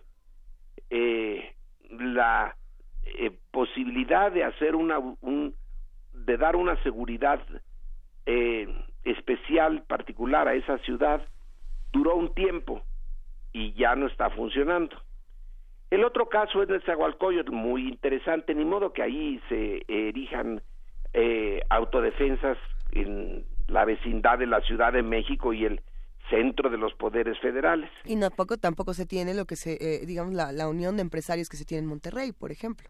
No, pero aquí se tiene a un señor, eh, si mal no recuerdo, su nombre es Carlos Amador, es un es. personaje de Jalisco que decidió reorganizar su policía, la policía de Netzahualcoyotl, independizarla, por así decirlo, de la policía del resto del estado. Y el, eh, eh, a ese personaje lo invitamos en eh, un seminario en el Colegio de México y ahí más o menos eh, hizo una explicación amplia. Jorge Amador. Uh -huh. Jorge Amador, sí. Sí. Jorge Amador. Una explicación más o menos amplia de por qué lo hizo, cómo lo hizo y el, el ejercer una eh, lograr una gran cercanía y ejercer una vigilancia de los vecinos sobre los policías individuales, eh, hacerlos mm, casi eh, responsables ante los vecinos de lo que estaban haciendo, darles mayor eh, prestaciones, eh, eh, ingresos más o menos aceptables porque realmente la policía en México no tiene unos sueldos atractivos para la, el desempeño de una tarea tan importante como es la que en principio tienen. Claro, no la desempeñan bien, pues eh, se hace el círculo vicioso. Les pago mal, no trabajan bien, eh, se prestan a la corrupción y es lo que tenemos. Pero en el Zahualcóyotl aparentemente se rompió ese ese círculo eh, y la autoridad eh, local que no es del PRI sino del PRD eh, logró esta semi independencia y en realidad eh, según el artículo la relación entre la policía de Ciudad Neza y la policía del Estado de México no es buena se ven como adversarios como enemigos pero funciona. Ha bajado las cifras que presenta el periódico y la que nos presentó en el Colegio de México son eh, cifras realmente interesantes. Una eh, disminución notable eh, de los de los crímenes que se producen en Ciudad de Zagualcoyotl, un ambiente nada propicio para la seguridad porque bueno, pues es una parte muy afectada por pobreza, por carencias en eh, dentro del Estado de México y es donde se puede tener los viveros de gente joven que se mete al crimen organizado. Bueno, ahí están esos tres ejemplos de un tema que visto en en eh, relación al resto del país, pues sí, eh, creo que tiene razón el periódico al eh, señalar que eso es una eh, un indicador de, de e- ellos le llaman pérdida de fe en el Estado. Eh, yo diría que es simplemente la eh, el desmoronamiento del Estado. Un desmoronamiento que tiene eh, efectos en muchas otras áreas, pero sobre todo en esta de la eh, de la falta de seguridad. Claro. Y la razón, la razón última que ponen eh, los autores, porque son tres autores eh, de este artículo, pues es la corrupción. Ahí está el, eh, el meollo de lo que nos afecta, de lo que nos está haciendo vivir esta época tan desafortunada en la historia eh, política de México, en nuestra historia social, en nuestra historia cultural. La corrupción está en, el, en la base de esta pérdida de un Estado que nunca fue fuerte. ¿eh? El Estado mexicano, desde que nació en 1821 hasta la fecha, ha sido un Estado débil. Sí se le eh, mide la debilidad por la falta de recursos. Nunca ha querido eh, poner los impuestos que debe de poner a las clases altas, a las capas más privilegiadas, a las grandes empresas. Es un Estado pobre en recursos. Y luego, si además de pobre eh, está eh, corroído por la corrupción y emplea esos eh, recursos en cosas que no corresponden a la legalidad ni al papel formal del Estado, pues estamos fritos. Estamos en esto que señala quizá el periódico más importante eh, en términos internacionales, el más importante del mundo es el New York Times, porque su influencia es eh, y su prestigio lo hacen ser leído por las eh, élites políticas, económicas, culturales del resto del mundo. Eh, así que es un exponer el, el grave problema mexicano a los ojos de todo el mundo. Contrasta esto notablemente con aquel momento en que la revista Time puso al presidente de México en la portada, no en la portada internacional, ¿eh? No. sino en la portada de por acá, de, de los marginados, lo puso como ejemplo de lo que era eh, encabezar un gobierno dinámico, atrevido, que hacía uf, un montón de, de reformas estructurales y que mm, favorecía la inversión privada por todos lados y modificaba, reducía el papel del Estado, etcétera. Saving Mexico, decía la revista. Exactamente. Bueno, pues ahora está siendo eh, expuesto como eh, drowning México, ahogando a México. Sí.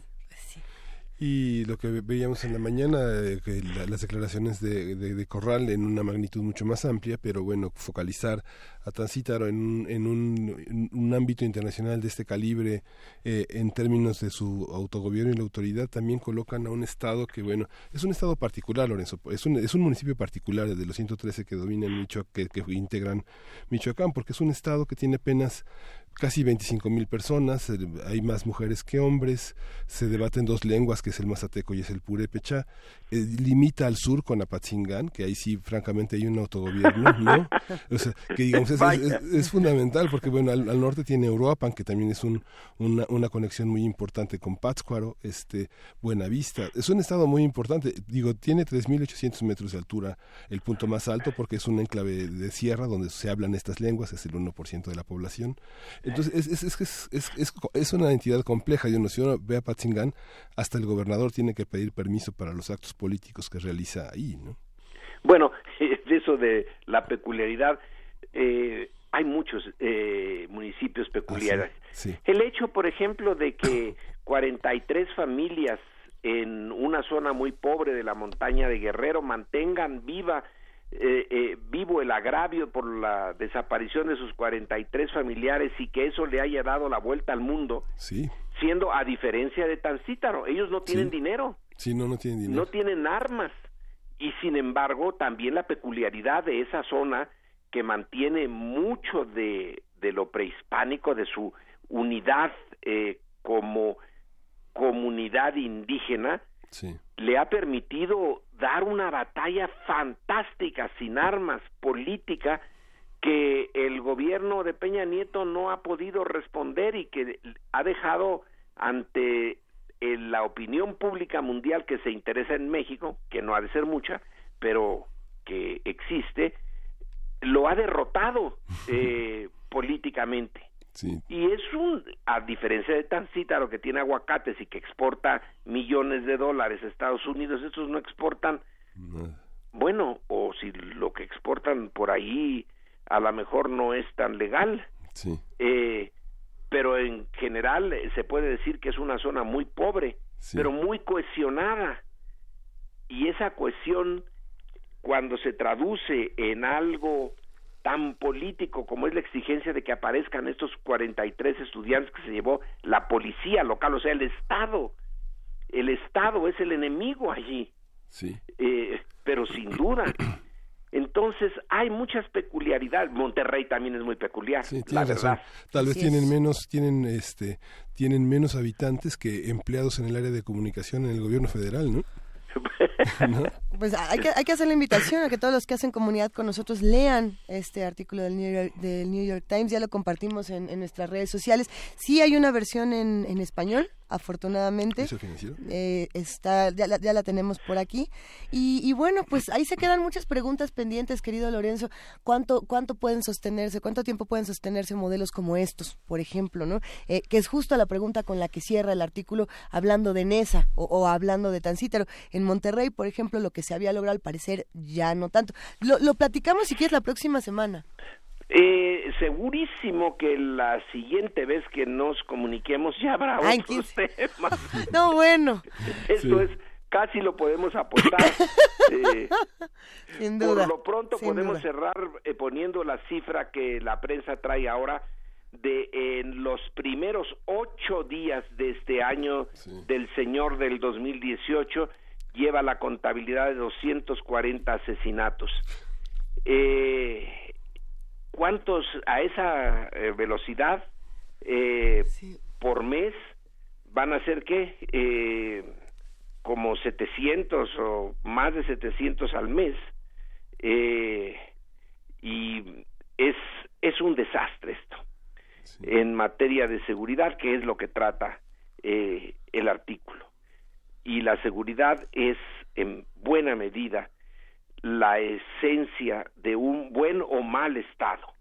Si puede darla y darla bien eh, dentro de normas democráticas, porque se puede dar la seguridad dentro de normas muy autoritarias, así fue durante un tiempo en México, pero ahora ni por un lado ni por el otro. Así que yo creo que tendremos temas eh, distintos, si no lo volvemos a tomar este.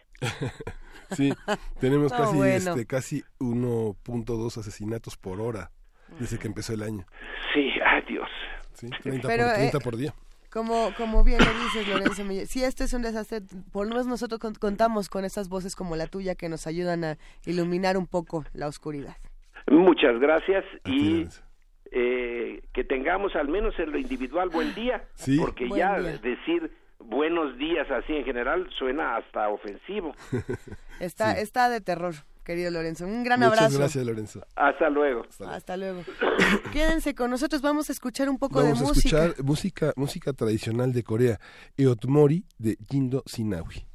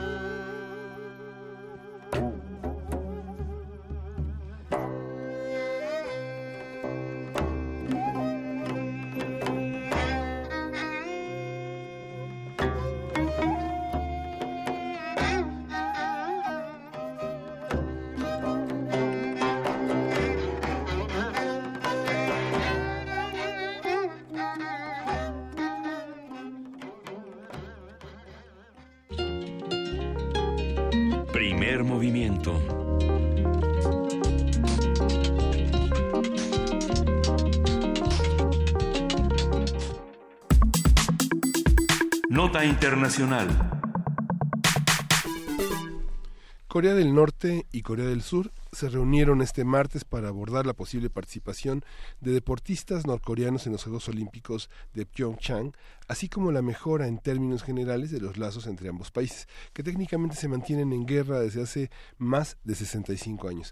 El encuentro se efectuó en la aldea de Panmunjom, y es el primero de alto nivel desde finales del 2015. Ahora sí que lo que nunca vi ni, ni pensaba ver era dos Coreas jugar y jugar, pero bueno, en su mensaje de Año Nuevo, el el líder de Corea del Norte, Kim Jong-un, expresó un deseo de acercamiento con Corea del Sur y de que sus atletas participen en los Juegos Olímpicos. Las autoridades de Seúl entonces propusieron celebrar la reunión este martes, mientras que Pyongyang decidió reabrir las líneas de comunicación directas tras dos años de desuso con el fin de facilitar los contactos. Vamos a ver. Y a partir bueno, de estas notas tan recientes vamos a hablar sobre la relación histórica de las dos Coreas, los escenarios que se plantean, sus posibles repercusiones y para ello está el doctor Adolfo Laborde, este, él es analista internacional, profesor investigador de la Facultad de Economía y siempre es un privilegio conversar con él, es un verdadero conocedor. Este, Adolfo, ¿cómo está? Buenos días. Miguel Ángel, eh, Luisa, muy buenos días, feliz año a los dos. Igualmente, Adolfo. Aquí estamos. Bueno, pues mira, es un tema recurrente lo hemos visto desde hace ya algunos meses, quizá años, que periódicamente se da una ruptura en el proceso de negociación de las dos Coreas.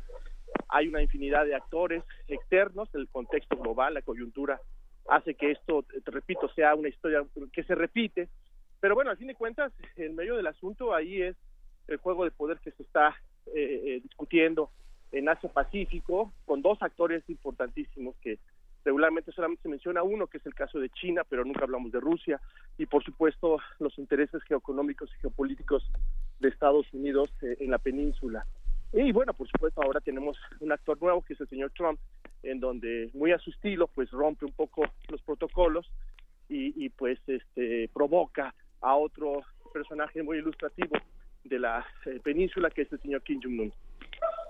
A ver, pero hasta donde nosotros nos habíamos quedado, Trump y Kim Jong-un se llevaban muy mal y Trump sí, se llevaba muy bien eh, con nuestros queridos amigos de Corea del Sur. ¿Qué pasó? Que de pronto estos ya se empiezan a llevar bien. Eh, eh, ¿Que a Trump se está jalando de, los pelos o qué está pasando no, por allá? No, mira, bueno, este es un proceso largo. hay que recordar que las pláticas no son nuevas. En la década del 2000 hubo un intento de cinco países eh, en donde eh, trataban de llevar negociaciones. Eh, hubo, de hecho, ya hay una participación previa en los Juegos Asiáticos de la delegación de Norcorea y Corea del Sur. había ya algunos intentos mutuos por regularizar la situación política y económica entre las dos Coreas en esta época. se dio un ministerio, Corea del Sur, Ministerio de la Integración, o de, la integración de, de, estos dos países crearon un, eh, un complejo industrial cerca de la Corea, de Corea del Sur, por supuesto, en donde muchos trabajadores de Corea del Norte laboraban, ayudaban un poco a la economía. Entonces había gestos, eh, había un franco eh, interés por parte de las dos Coreas de, retomar el diálogo hace tiempo. Se fractura por estas pruebas nucleares, por estos intentos de, de, disuadir, ¿no? Hay que entenderlo desde esta perspectiva de la teoría de la disuasión, de Tente, que se manejó mucho durante la Guerra Fría, y pues la existencia de un interés mutuo eh, eh, pues está ahí. El hecho es que también hay otros actores que utilizan el conflicto para poder mover sus cartas geopolíticas. Pero los norcoreanos, de alguna otra manera, han titubeado, tienen una política de vaivén con Corea del Sur porque les conviene. Es un país, como sabemos, con muchos eh, muchas limitaciones económicas, es un país muy pobre, que ha destinado más del 80% de su Producto Interno Bruto a la investigación y a la proliferación de estas eh, tecnologías que compraron, se dice que se los compraron a, los rusos, otros dicen que a los, a los iraníes. E independientemente de eso, bueno, pues también es una estrategia de política internacional de este país para poder mantener su régimen.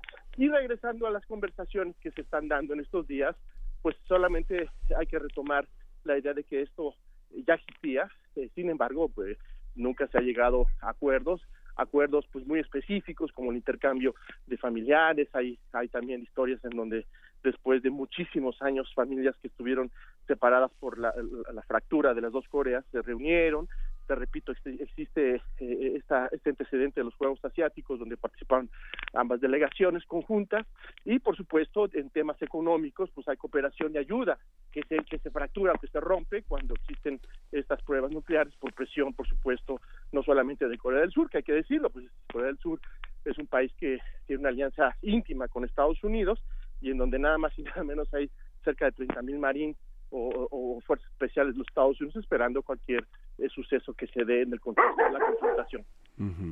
Y en esta, en este en- enclave de, de esta región del mundo, las bases norteamericanas tienen un punto estratégico. Veíamos hace Sí. unos días en el análisis que hacíamos de la de cómo se comportaría Estados Unidos en el 2018 que Sí. hay una que hay una que hay una red eh, más allá de Trump eh, de seguridad internacional que, que, que los maneja como como pues como piezas en un tablero eh, desarmable para beneficio Sí. de no No, tienes toda la razón. Mira, en Okinawa, yo tuve la oportunidad de estar en Okinawa, en la base de Estados Unidos. Okinawa es un territorio, es una isla del sur de Japón que fue arrebatada políticamente, fue administrada por los Estados Unidos hasta 71, 72 que se le regresa.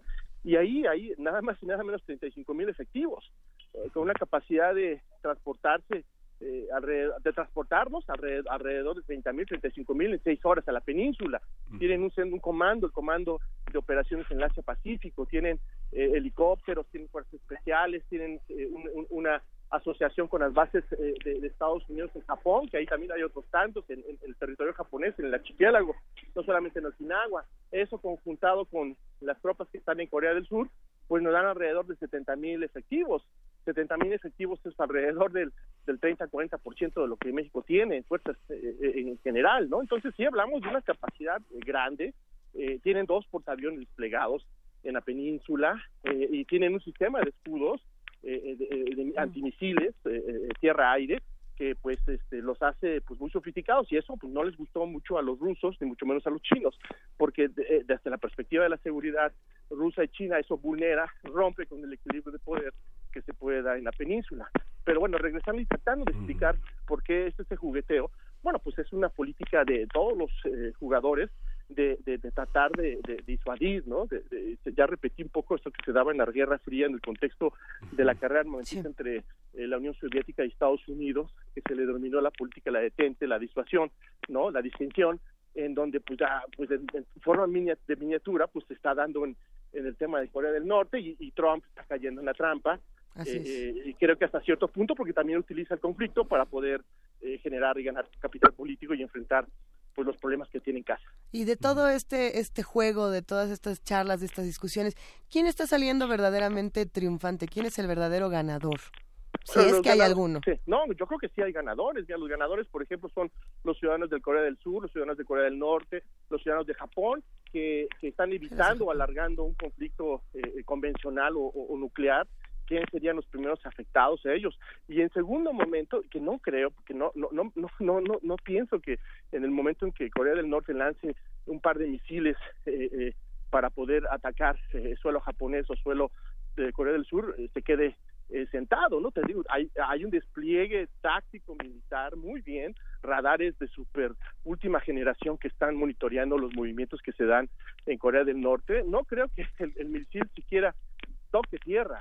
Sin embargo, está, está, está, está en latente porque eso genera nerviosismo. Entonces, los ganadores son los ciudadanos que están evitando que a través de disputas históricas, como bien lo comentaron, eh, se, se pueda vulnerar sus intereses y pues nada menos que la vida, ¿no? Se pone en riesgo la vida de, de muchísimas personas. Entonces ellos ganan, eh, gana el, el- el- proceso de negociación, eh, pero bueno, el, el problema aquí es que no es un proceso de negociación que tenga como finalidad darle una solución al conflicto, sino alargarlo.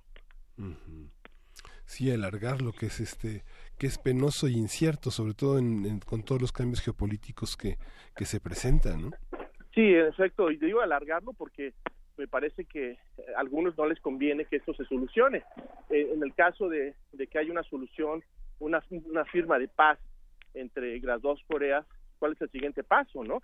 Este proceso de democratización de Corea del Norte es el proceso de fusión de los dos países en uno solo, en donde lógicamente pues no creo que los del sur quieran adoptar el modelo del norte, ¿no? Entonces ahí eh, hay un problema estructural de, de, de la forma de ver el desarrollo, de la forma de ver la vida cotidiana entre las dos Coreas, una que se quedó en el pasado, no, una que se quedó con un régimen eh, totalmente avasallado por lo, por el papá y el abuelo del señor Kim y pues que de alguna manera ha respondido a intereses eh, eh, históricos muy bien eh, eh, focalizados en un primer momento por los rusos, en un segundo momento por los chinos y ahora pues es una combinación de factores. ¿Crees que sería comparable esta esta dimensión de atraso y, y progreso con las Alemanias divididas?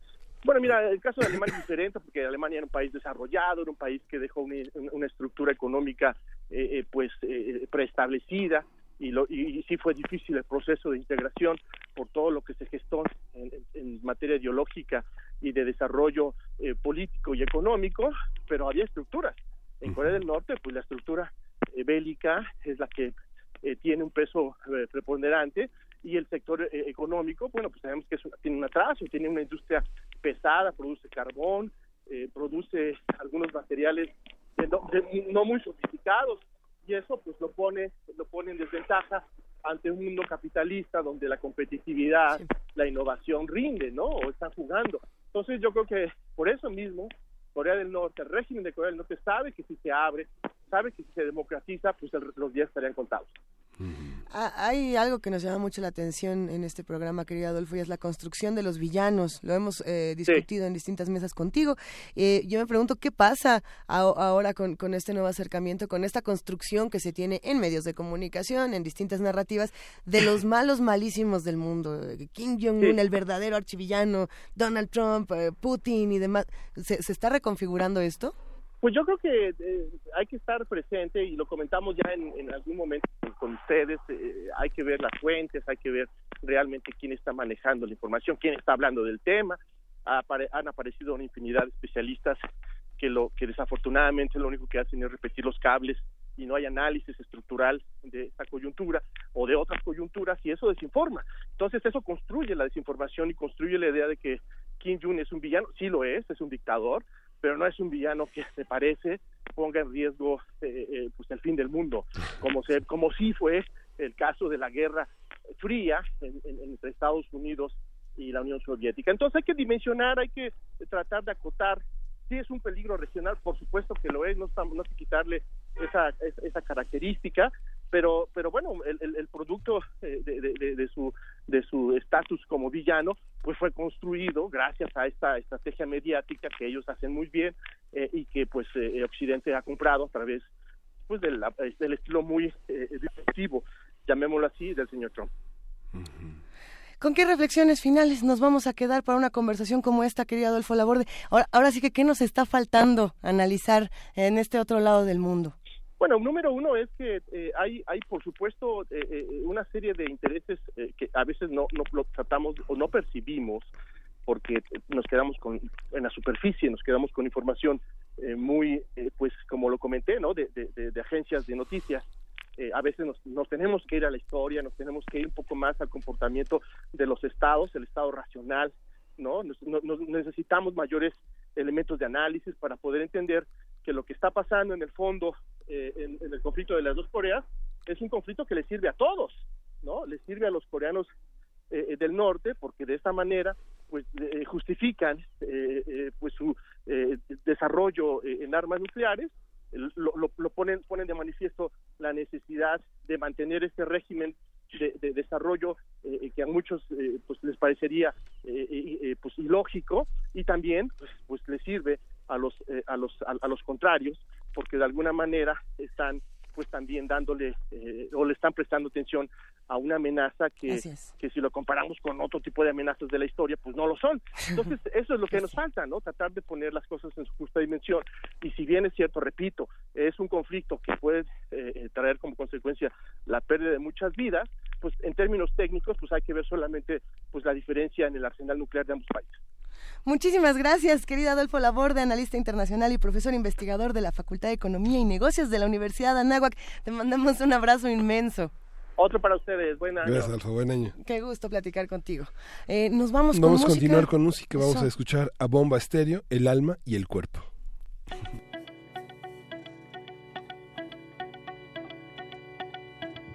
el alma y el cuerpo.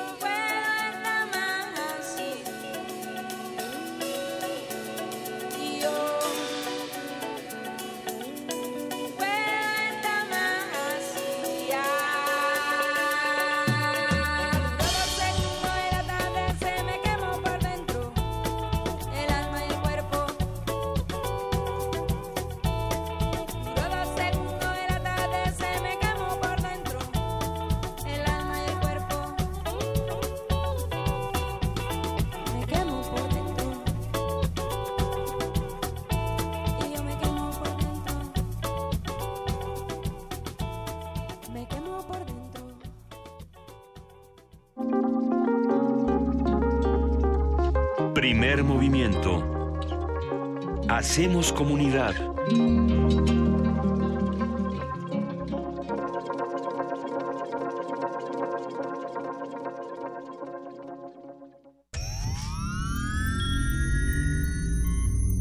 Hemos visto historias que definen la identidad de una época. Sentimos los trailers, la fila de las palomitas, los créditos y el número de los asientos. Nos gusta el cine. Todo el cine. Y queremos platicar, debatir y discutir sobre él. De Retinas. Un horizonte sonoro para vivir el cine. Martes. 21 horas. Por el 96.1 de FM. Radio UNAM. El Tribunal Electoral de la Ciudad de México trabaja antes, durante y después de una elección, porque además de defender tu voto, te atiende si no se respetan tus derechos político-electorales. Imparte justicia cuando existen inconformidades en elecciones internas de partidos políticos, comités ciudadanos y consejos de los pueblos. Además resuelve controversias en elecciones de autoridades en la Ciudad de México y en consultas ciudadanas. Tribunal Electoral de la Ciudad de México. De principio a fin, justicia en tu elección. Hoy muchos traemos la camiseta bien puesta por México. Y en las próximas elecciones de 2018 capacitaremos a más de 1.400.000 personas que contarán los votos de las y los mexicanos. Trabajar como supervisor o capacitador asistente electoral es poner mi granito de arena para seguir construyendo el México que quiero. Únete y participa en la organización de las elecciones del primero de julio. Porque mi país me importa, te invito a trabajar en este gran equipo. Infórmate en INE.mx. Instituto Nacional Electoral, INE.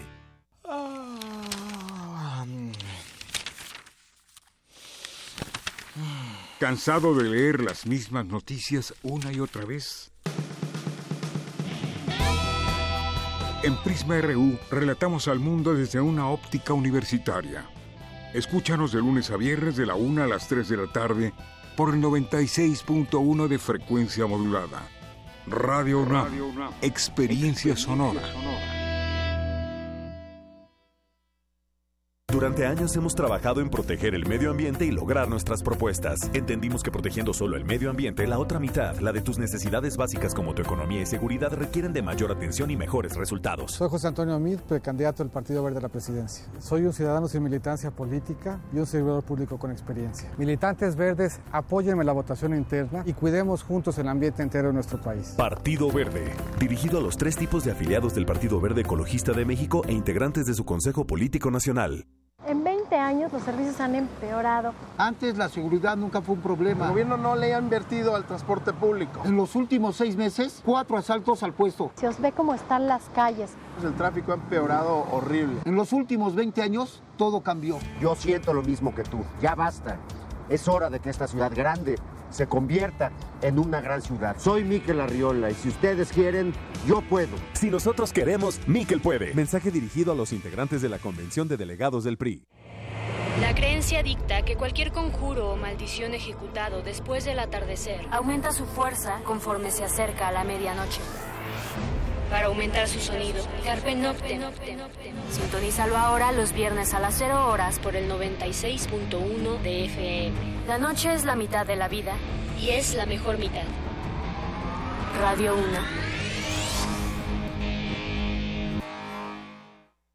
Tú, que cuando ves las noticias del gobierno actual piensas, ¿estaríamos mejor? Con ya sabes quién. A ti que durante el gobierno de Calderón pensabas, ¿estaríamos mejor con ya sabes quién? A ti que después de ver lo que hizo ya sabes quién en la Ciudad de México, llevas 12 años pensando que estaríamos mejor con ya sabes quién. A todos ustedes les tenemos una gran noticia. Sí estaremos mejor y ya sabemos con quién. El PT está de tu lado. Juntos haremos historia. Nosotros, los soñadores sin remedio, los rudos, los técnicos y demás luchadores sociales, los enemigos de la infamia, los amigos de los desprotegidos, los solidarios, los fríos en el triunfo y cálidos en la adversidad, los demás que faltan y también están. Todos y cada uno de nosotros, desde esta región del México moderno llamada Nueva Alianza, te deseamos un 2018 pleno de triunfos, amor y convivencia familiar. José Antonio Mid, precandidato del Partido Nueva Alianza a la presidencia de la República. Publicidad dirigida a los militantes, simpatizantes e integrantes del Consejo Político Nacional del Partido Nueva Alianza. En la UNAM se escriben historias de éxito. En Fundación UNAM hacemos que estas historias sean posibles, ya que becamos anualmente a más de 68 mil universitarios. Súmate 5340-0904 o en www.funam.mx. Contigo hacemos posible lo imposible. Primer movimiento. Podcast y transmisión en directo en www.radio.unam.mx.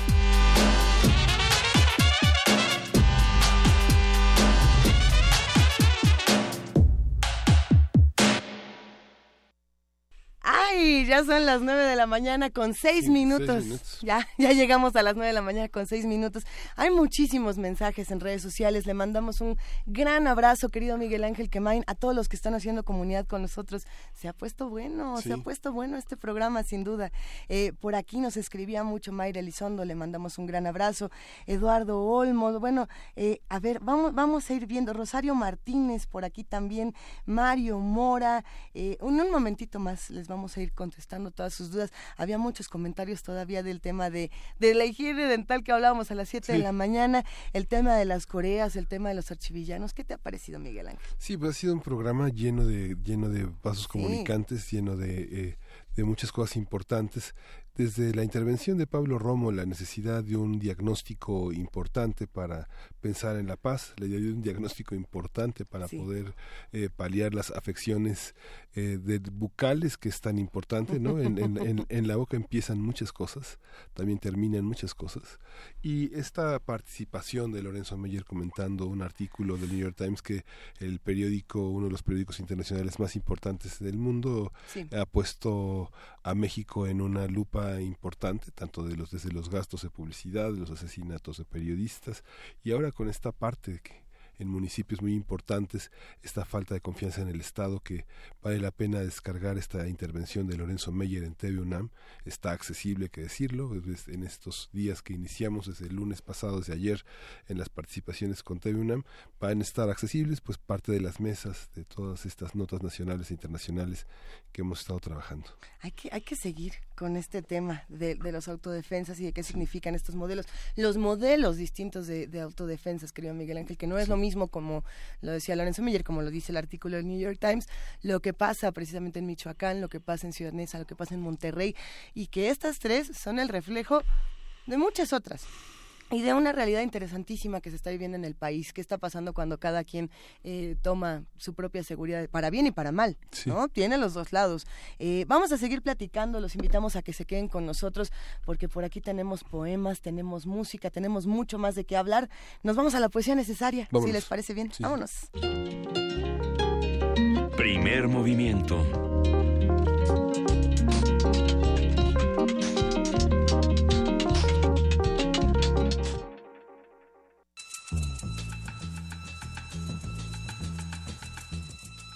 Es hora de poesía necesaria.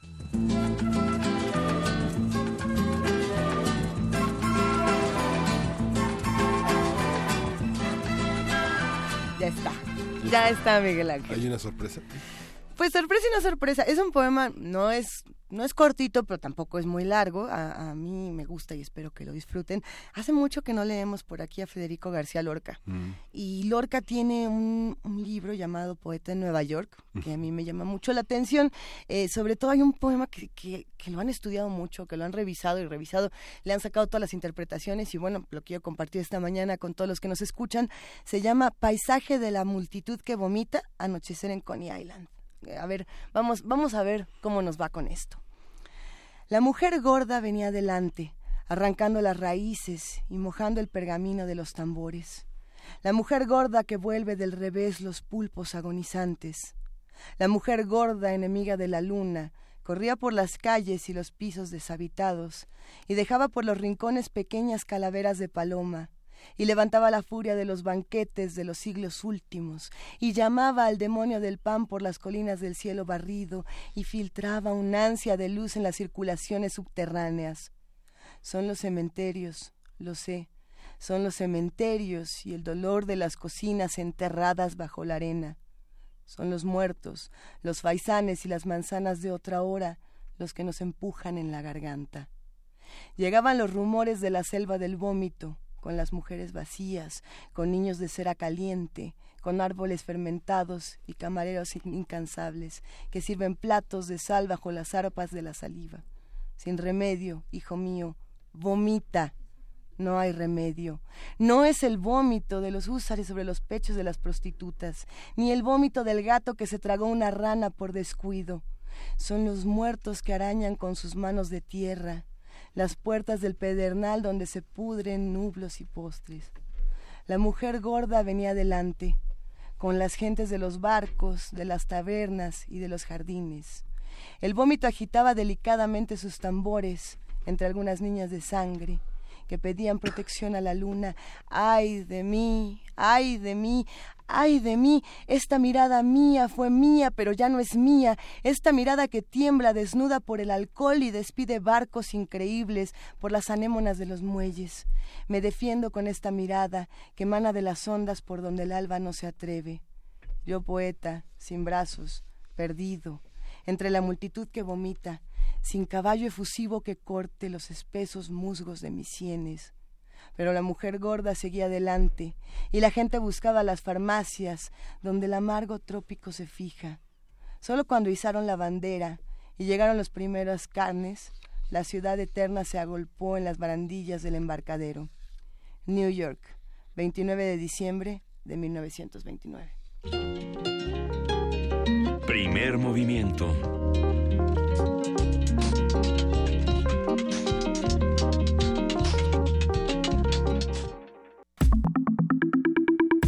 La mesa del día. La computación es un conjunto de conocimientos racionales, sistematizados, funcionales, que se centran en el estudio de la abstracción de los procesos que ocurren en la realidad con el fin de reproducirlos con ayuda de sistemas formales. Aunque en el siglo XIX fueron creados artefactos y máquinas capaces de realizar cálculos matemáticos simples, fue en el siglo XX que la incorporación electrónica provocó una revolución tecnológica.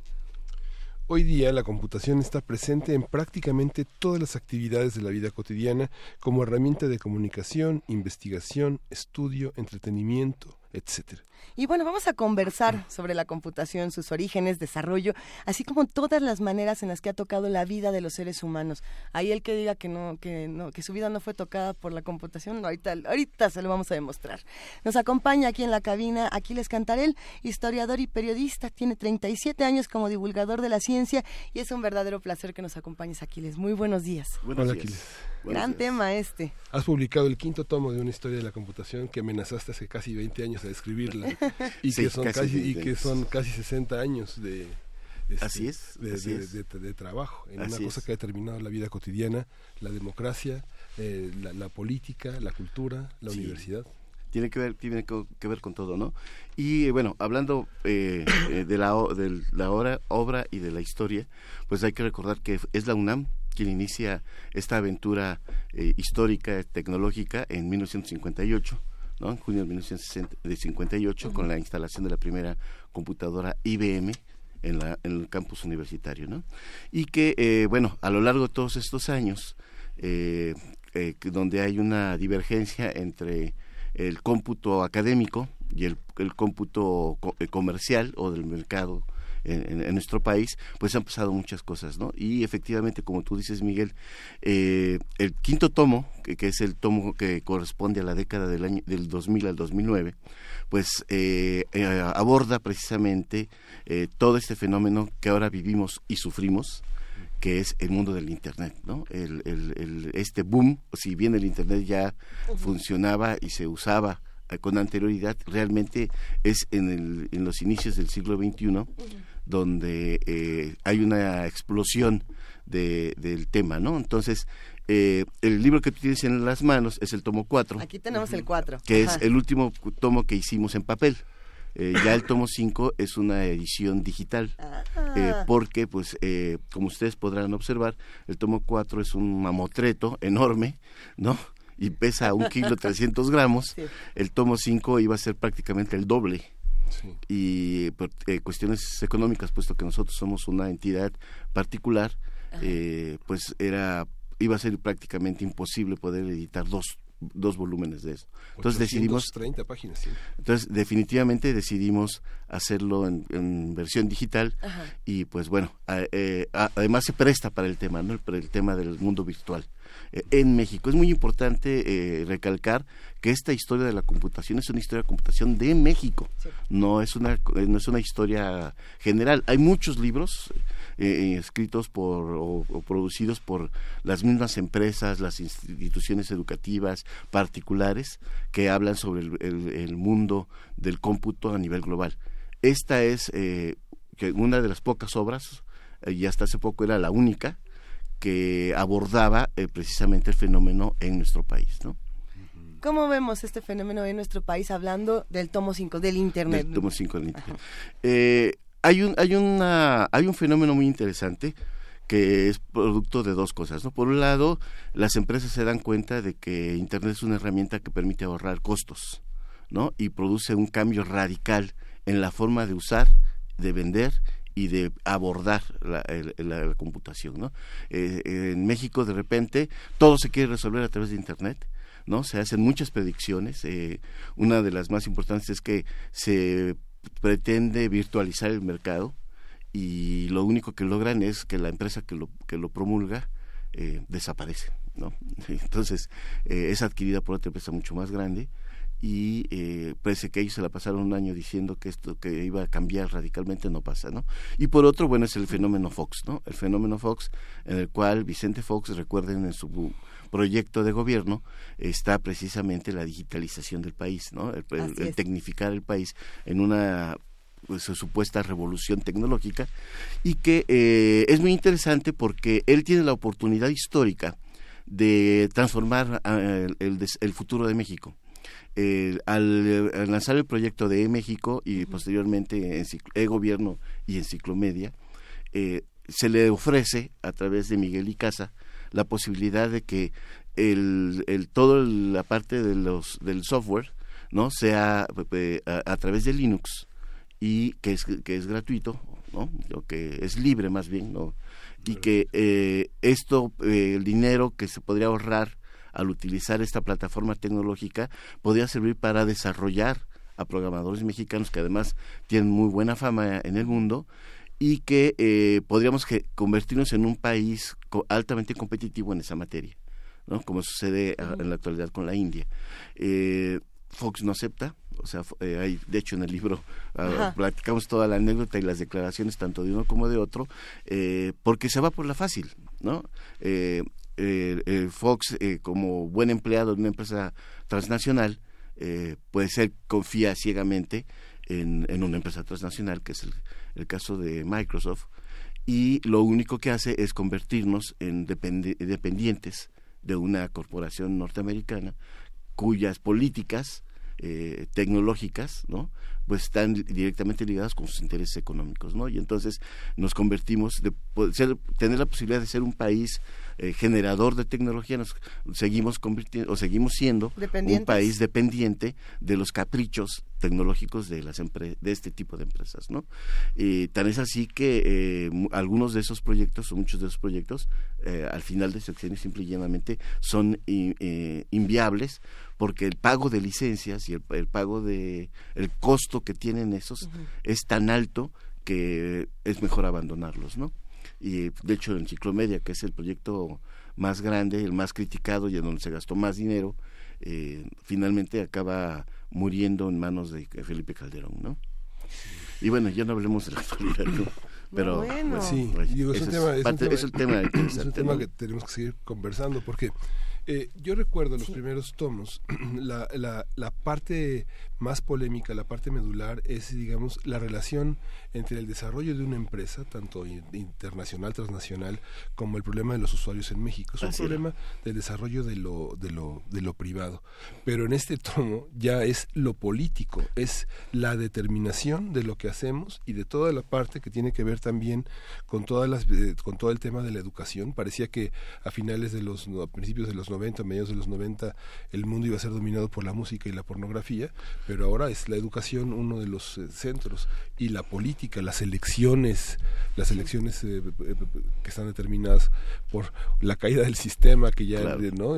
pasó en Ecuador hace poco. Y si te das cuenta, bueno, el, software o los desarrolladores, de software juegan un papel importante también en, esto, en estos temas, ¿no? El, el caso de Ibernando, con Calderón, ¿no? O sea, donde hay allí, eh, se, prácticamente se tiene las pruebas de que ahí se hubo algún parámetro que se, que se manejó, lo que pasa con Fox anteriormente, y sí, efectivamente hay una relación directa entre política y, tecnología, ¿no? En México. Eh, de hecho, el, para, el, gran problema que tenemos en México es la incapacidad que tiene la industria para poder llegar hacia, hacia los, todos los rincones del país y todo tipo de usuarios, ¿no? Eh, y para ello se ha desarrollado todo un canal de distribución o un grupo de vendedores que, pues, la principal preocupación es llegar a las microempresas, ¿no? A los, a los empresarios más pequeños que lo último que les interesa es la tecnología. Y sin embargo eh, la tecnología podría ser una herramienta importante para su competitividad no entonces eh, hasta ahí hay una cuestión política porque eh, si bien se, inicia una organización que en un principio tiene una muy buena propuesta en el momento en que el gobierno entra en, en este juego todo se echa a perder porque se convierte en un negocio de, particulares, ¿no? Y entonces entra la corrupción, entran los, los proyectos por amiguismo, este tipo de cosas, y que incluso alcanzan a tocar el, la parte del ciclo media al final de este proyecto, ¿no? Eh, sí quisiera comentar, eh, Miguel, que el, eh, mi especialidad es el rollo de la tecnología, ¿no? Pues entonces, en el caso de, de la parte política, eh, tuve la, la fortuna de contar con la colaboración de Ulises Ladislao, un periodista también de formación físico y que muchos años se ha dedicado al, al periodismo de negocios. Él escribe el capítulo 1, él sabe más, mucho más que yo de este tema. Él, el capítulo 1 es todo un capítulo sobre la política, sobre todo el proceso político de México, porque es el contexto sobre el cual vamos a trabajar la parte tecnológica. Lo, que es interesante sí es pensar en, esta parte política, cómo ha condenado el futuro tecnológico de nuestro país. ¿Qué está pasando actualmente con este futuro tan, o esta promesa tecnológica que teníamos, que al parecer, pues no tanto, o sí? Eh, ¿Sí estamos pues, teniendo los avances tecnológicos no, no, esperados? No, en, en, términos del Estado como jugador dentro del desarrollo tecnológico, eh, creo que hay un problema de origen, ¿no? Hay un problema ahí en, que las políticas tecnológicas de las administraciones, las últimas administraciones, han estado en manos de gente que no está preparada, ¿no? Eh, si bien en el caso de Fox y en el caso de Calderón se, se hizo uso de gente con experiencia como asesores, quienes toman las decisiones tecnológicas, eh, no son gente que están capacitados para ello, ¿no? Eh, el, el, Estado mexicano ha tratado de, de, sacar ventaja de ciertas aplicaciones o ciertas tecnologías como los bots famosos, ¿no? Pero en realidad no existe una política clara tecnológica, ¿no? Y de hecho eh, sigue siendo un, una mezcla y una ensalada de tecnologías porque cada, cada instancia del, del gobierno estatal, federal, local, pues eh, toma sus propias decisiones y entonces hay una mezcla de tecnologías, de visiones, de filosofías, de plataformas que incluso no se hablan entre ellas. Puede darse el caso o se da el caso que en la misma institución eh, dos, dos áreas no se pueden hablar entre ellos porque las decisiones tecnológicas que se tomaron fueron tomadas por distintas gentes con visiones distintas. Porque además hay que eh, tener muy claro que a partir de los años 90 las empresas de tecnología irrumpieron en las, en las, en las universidades para imponer sus criterios tecnológicos. O sea, regalaban, entre comillas, donaban, entre comillas, su tecnología, pero para convertir en usuarios eh, dependientes de ellos a los estudiantes. Entonces, ¿qué pasaba o qué pasa? Pues que cuando sale un estudiante de las, principalmente de las universidades privadas, pues eh, solo quiere trabajar con cierto tipo de tecnología, porque esa es la que aprendió a utilizar, ¿no? Y, y, y hacia un lado otro tipo de opciones porque no las conoce. Y entonces es una guerra que hay ahí por imponer los criterios y entonces eh, cuando, cuando esos, esas personas llegan a posiciones de decisión, pues imponen obviamente lo que dominan, ¿no? Y entonces esto convierte esto en un carnaval, eh, en el sentido estricto y antropológico del término carnaval, de, de, la, de la situación tecnológica en México y eso obviamente se convierte en un obstáculo para el desarrollo. ¿no? Esta idea que a, finales de los 80 era tan, tan romántica que ese artículo que circuló tanto en la red de Humberto Eco entre la, el, el, sistema de la PC como una visión del mundo católico y el mundo de Mac como el mundo del mundo protestante, y que hoy es que hoy es distinto esa, esa esa visión. Prácticamente ya no hay una separación entre estos sistemas, o si hay una separación entre el mundo del video, del audio. Ah, hay, hay ciertas ventajas tanto en una plataforma como en otra, ¿no? Pero a finales de los 90, principios del siglo XXI, eh, hay una guerra ahí eh, muy importante en el mundo de las PCs. O, eh, PCs me refiero incluso a Mac ¿no? Y el mundo de la del, el mundo virtual, ¿no? Y esta guerra la manda la gana el mundo virtual, ¿no? De, de ser eh, empresas como Microsoft o Apple los que dominaban el mercado e imponían sus criterios y sus visiones sobre hacia dónde debe ir la tecnología, eso se transforma y entonces ahora quienes van en el mercado pues son empresas como Google, como Amazon, como Facebook, ¿no? Las redes sociales, que son los que imponen el camino tecnológico, ¿no? Entonces, eh, es, es, es ahí eh, que hay un cambio de paradigma en el cual la virtualización del mundo, ¿no?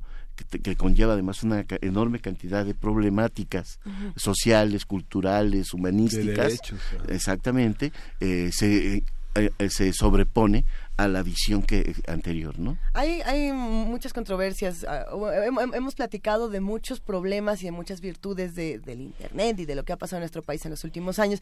Y, trataré de no repetirlas todas, sino tratar en, términos más generales. Hablábamos de la violencia, eh, de, si se mostraban o no ciertas imágenes cuando, cuando había un evento de terrorismo, de atentados, de, ejecutados, en fin. Eh, también discutíamos si los políticos podían o no hacer propaganda en Internet. También discutíamos, por ejemplo, el tema de los bots ¿no? y el tema del acoso en redes sociales. Se discuten temas de seguridad, temas de Uber, por ejemplo, qué pasa cuando tienes una plataforma donde no importa quién tenga tus datos. Se va construyendo una serie de problemáticas interesantísimas, pero ¿cuáles son las que no se dicen? ¿Qué, ¿Qué, no se dice en nuestro país de la tecnología, del Internet, de lo que se está discutiendo, que tendríamos que tener sobre la mesa? Bueno, la, la, cuestión principal, yo creo, y más grave, es la ética, ¿no? O sea, eh, el, el, el, el, creador de la tecnología, el, productor de la tecnología, eh, es aético, o sea, no tiene una ética, no, no se preocupa por eso, se preocupa por la cuestión utilitaria, ¿no? Y muchas de esas decisiones tecnológicas o de esa visión hacia dónde debe ir la tecnología se toma se, son decisiones que se toman en Silicon Valley no en, en, en, ejecutivos de hipsters o de treintañeros cuarentones no que tienen una visión del mundo que se impone a, se ha impuesto a la sociedad no El, esta cuestión de lo políticamente correcto por ejemplo que es asqueroso en, en las redes sociales no donde ¿Por qué? cómo cómo cómo sí en el sentido de que si no estás de acuerdo eres eh, satanizado, porque no estás en lo políticamente correcto, ¿no? Y hay una serie de visiones sobre eh, muchos temas de lo políticamente correcto, ¿no? Eh, otro problema que tenemos es esta cuestión de la, del aislamiento social, ¿no? eso que dice Lipovetsky, ¿no? O sea, este rollo de embeberse en la tecnología, de aislarse de la sociedad, de convertirte en un surfista de las redes, ¿no? Donde te vas a lo superficial, a lo popular, a lo, a lo inmediato, ¿no? Y la, y la cuestión de la reflexión, la profundidad del pensamiento y todo eso se deja de lado, ¿no? Ahora, eh, los criterios, por ejemplo, del conocimiento, entre comillas, que más bien es la acumulación de información, se basan en la popularidad de una nota o de un artículo o de un ensayo por el número de clics, no por la, la calidad o la capacidad del escritor o del autor, ¿no? Por ahí hay una frase que usó en el libro que es de Lipovetsky que dice, en la actualidad, eh, Wikipedia vale más que Herodoto, ¿no? Y es cierto. Ahora, e- estas problemáticas de las que no se habla, que es precisamente eh, eh, el daño y la destrucción de los tejidos sociales, culturales, familiares, comunitarios que genera el, el- el- el- el abuso del- del- del- de la virtualización de la tecnología, eh, nadie la discute, ¿no? O sea, el- la- la- esta facilidad de poder comprar a la hora que sea, desde donde sea y como yo quiera, eh, a- afecta directamente, por ejemplo, a la tienda comunitaria o a la tienda de barrio, ¿no? O, eh, esta falta de, de fidelidad, ¿no? A la hora de consumir, pues llévala a otros ámbitos y entonces eh, ahí hay un problema. Y la, y la cuestión que hay, y que es un problema a- además a nivel global, es precisamente esta, esta falta de responsabilidad de quienes crean la tecnología, ¿no? De, de no pensar eh, eh, qué es qué- en qué puede afectar a la sociedad esto no y desgraciadamente en, al menos hasta donde yo sé en, en- en nin- prácticamente en ningún lado a excepción de algunos sociólogos y en México no conozco a nadie que se dedique a hacer filosofía o sociología de la, de la, de la computación en México no Eh, aquí, aquí somos consumidores eh, irrestrictos de esto porque lo que nos den y lo que nos vendan lo consumimos no Tan es así que en los 2000 y en los 90 se dan dos fenómenos de convertirnos en basureros tecnológicos, ¿no? O sea, lo que no se vende en otras latitudes, es. lo que no acepta el dar, ¿no?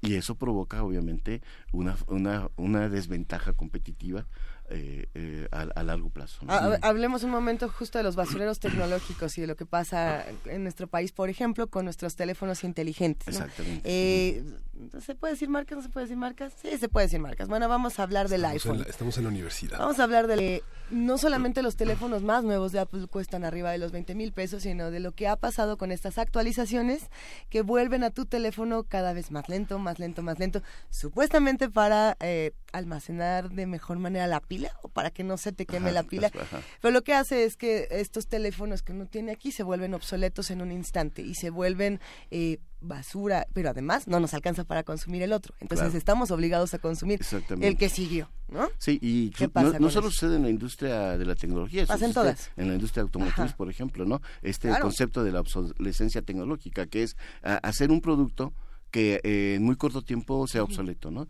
Sí. Y, y- y desarrollar cada vez más, porque además es una carrera sin fin y, desaforada, ¿no? Eh, hacerlo más rápido, con más, mayor almacenamiento, que, ten- que dure más la batería, bla, bla, bla, todo este tipo de cosas, que eh, si tú entras en esa vorágine, estás perdido. ¿no? Porque eh, la idea de la empresa, la, la- la idea del creador, es precisamente obligarte a que estés consumiendo permanentemente sus productos, ¿no? Entonces, el caso de, de Apple no es el único, todo el mundo lo hace, ¿no? Todo el O mundo sea, lo todo hace. el mundo lo hace. A, a Apple eh, lo han ventaneado más porque es, es más... Eh, ¿Cómo te diré? Es más vulnerable, ¿no? En términos de, de, de que de marketing y que pues bueno finalmente es un producto eh, de estatus no es un es un producto a- a- aspiracional así como en algún momento la Sony era un, un producto aspiracional no entonces eh, eh, es una falta de responsabilidad de las empresas no o sea porque lo que ellos eh, la gran preocupación que tienen las, eh, la industria o las empresas es cómo no- per- impedir el segundo el mercado de segunda mano ¿no? O sea, porque en países como nuestro, cuando uno desecha un teléfono, lo que hace es trasladarlo al siguiente miembro de la familia, ¿no? O al más pequeño de la familia, o al amigo, o Claro. no sé. Y entonces ese el, la- el ciclo de vida de ese producto no se acaba como sería la idea original del fabricante, ¿no? Como sucede en otros lados. Y es Latinoamérica. Así Ese es. es un signo de identidad, de, ceder de ceder todo lo que uno usa, ¿no? Desde, Así es. desde la Eh, ropa, cua- los uniformes, la de- ropa, los ¿no? uniformes de la escuela, Hered- la la, la cama, heredabas, no sé, en fin. Puedes heredar el teléfono, puedes her- heredar la ropa, heredar el- muchas cosas, pero no puedes heredar tus cuentas, por ejemplo. Así es. Eh, uno está también atrapado y condenado a tener siempre el mismo usuario, ya sea de Facebook, ya sea de Google, por ejemplo, hablando de... eh, monopolios y de personas que Así te es, obligan a estar sí. en un mismo lugar. Eh, si tú no tienes una cuenta de Google, prácticamente no existes. ¿no? ¿Qué pasa con, con, esto, con estos problemas? Eh, Pues es precisamente lo que decíamos hace un momento. ¿no? De esa guerra que se da en los principios del siglo XXI, en donde eh, eh, organizaciones o empresas como Google, ¿no? Eh, descubren que hay una manera de mantener al, al usuario eh, pendiente de lo que hace, ¿no? El, digo, el caso más eh, grave o más aterrador es eh, Twitter, ¿no? O sea, Sí. tu- en Twitter este, te obliga Arroba P Movimiento. este, te obliga a estar permanentemente preocupado y pendiente de lo que se publica, porque si no quedas fuera de la jugada, ¿no? Entonces, eh, es esta prisa su- superficial en la que la- estas empresas nos, nos han metido, esta dinámica en la cual eh, te vas por lo más popular, te vas por los por, por, el- por la, estos, estos instantes de fama, ¿no? Esta preocupación por tener 50 mil seguidores eh, en, en lo, en lo que haces, este, este rollo de, de no distinguir, por ejemplo, entre la ironía y la, y la fantasía y la realidad y, y- y lo políticamente correcto, esto, esta maraña tan compleja que se da, ¿no? Y que eh, al final de cuentas, pues los grandes ganones son precisamente este tipo de empresas. ¿Por qué? Porque no solo es que navegues, no solo es que consultes, no solo es que veas, es la información que tú vas dejando en cada una de estas acciones que ahora es utilizada para entender tus, tus, porta- tus comportamientos o tus hábitos y utilizar esos mismos hábitos para a obligarte a vender más, ¿no? Y si a eso le sumas que eh, la inteligencia artificial que a partir de este año vamos a empezar a ver, no a escuchar, sino a ver muchas eh, muchas aplicaciones ya comerciales del uso de la inteligencia artificial, esto va a ser más rápido, ¿no? La famosa analítica, ¿no? La famosa minería de datos, la fa- eh, la fa- el big data famoso, Claro. todas estas cosas son utilizados y van a ser utilizados precisamente para controlarte de mejor manera, ¿no? Ya sea una corporación o ya sean los mismos estados, ¿no? Y bajo la ley, la ley de seguridad interior marca la posibilidad de tener acceso a los datos personales, reservarlos y manejarlos. Eh, hay un capítulo en el libro muy importante dedicado al origen de la nube, la- las aplicaciones que demandan muchísimos terabytes, la virtualización del cómputo. Esta, este, este capítulo también hay una, hay una parte que se vincula con con una realidad que es posterior a 2009, pero que es esta parte del software Pegasus que adquirió el gobierno. Esta parte de la nube que es ah, como una especie de testigo protegido no está tan protegido, No, es bastante No, vulnerable. ya ya y ahora la ley es uno de las es una de las llaves Así que es. abre la privacidad y que abre todo todo este mundo en el que justamente yo no la he visto, pero la película de Ángel de, la de eh, Alex de la Iglesia sobre este la última película habla sobre la puesta en escena de unos celulares que se colocan en la mesa para para ser vistos los mensajes que le llegan a cada uno. ¿no? Bueno, eh, acuérdate que hace un par de años se acusó a, a una empresa fabricante de pantallas de televisión que tenía un software que te permit- que le permitía la al fabricante es verte Observarte. y escucharte y grabar todo lo que hacías, ¿no? Eh, sí, eh, el, el- este tema que tiene que ver con la seguridad eh, es muy interesante y que tiene también que ver de alguna manera con la nube y la infraestructura. Eh, pues es un tema que en los últimos años se ha convertido en un boom y en un mercado inmenso, ¿no? Eh, de hecho, es prácticamente un mercado paralelo a- al, a- al internet, a las PCs y todo esto, por la importancia que ha adquirido, ¿no? El- y hay un discurso además basado en el miedo, ¿no? Tanto a nivel individual como a nivel eh, de empresa, ¿no? Eh, o de organización, en el cual, pues, eh, aprovechando y metiéndote eh, en un discurso basado en estas, en estos parámetros, te venden lo que quieren, ¿no? Y, y, y, y el- y la cuestión es que se gasta tanto en esto eh, cuando eh, se podría eh, hacer de una manera más sencilla que es educando. A ver, tenemos muchos comentarios en redes sociales, justamente, hablando, Hablando hablando, de- del tema. Y, y nos mandan un mensaje que a mí me resulta interesante. Dice, no satanicen al Internet. Eh, lo estamos satanizando. No está satanizado. Digo, o sea, el- sí, el- no, la, la cuestión aquí es que a veces olvidamos que la tecnología es una herramienta. ¿No? Y cuando olvidamos eso, A los conver- satánicos somos nosotros. convertimos a la tecnología en un sustituto emocional, en un sustituto social, en un sustituto familiar, ¿no? Y que, eh, eh, pues es porque hemos olvidado que finalmente es una herramienta. si, si dejamos eh, de lado esta parte de la privacidad y esta parte de las redes sociales, el Internet sí ha tenido eh, avances importantes en nuestro país y en otros países, por ejemplo, con la medicina.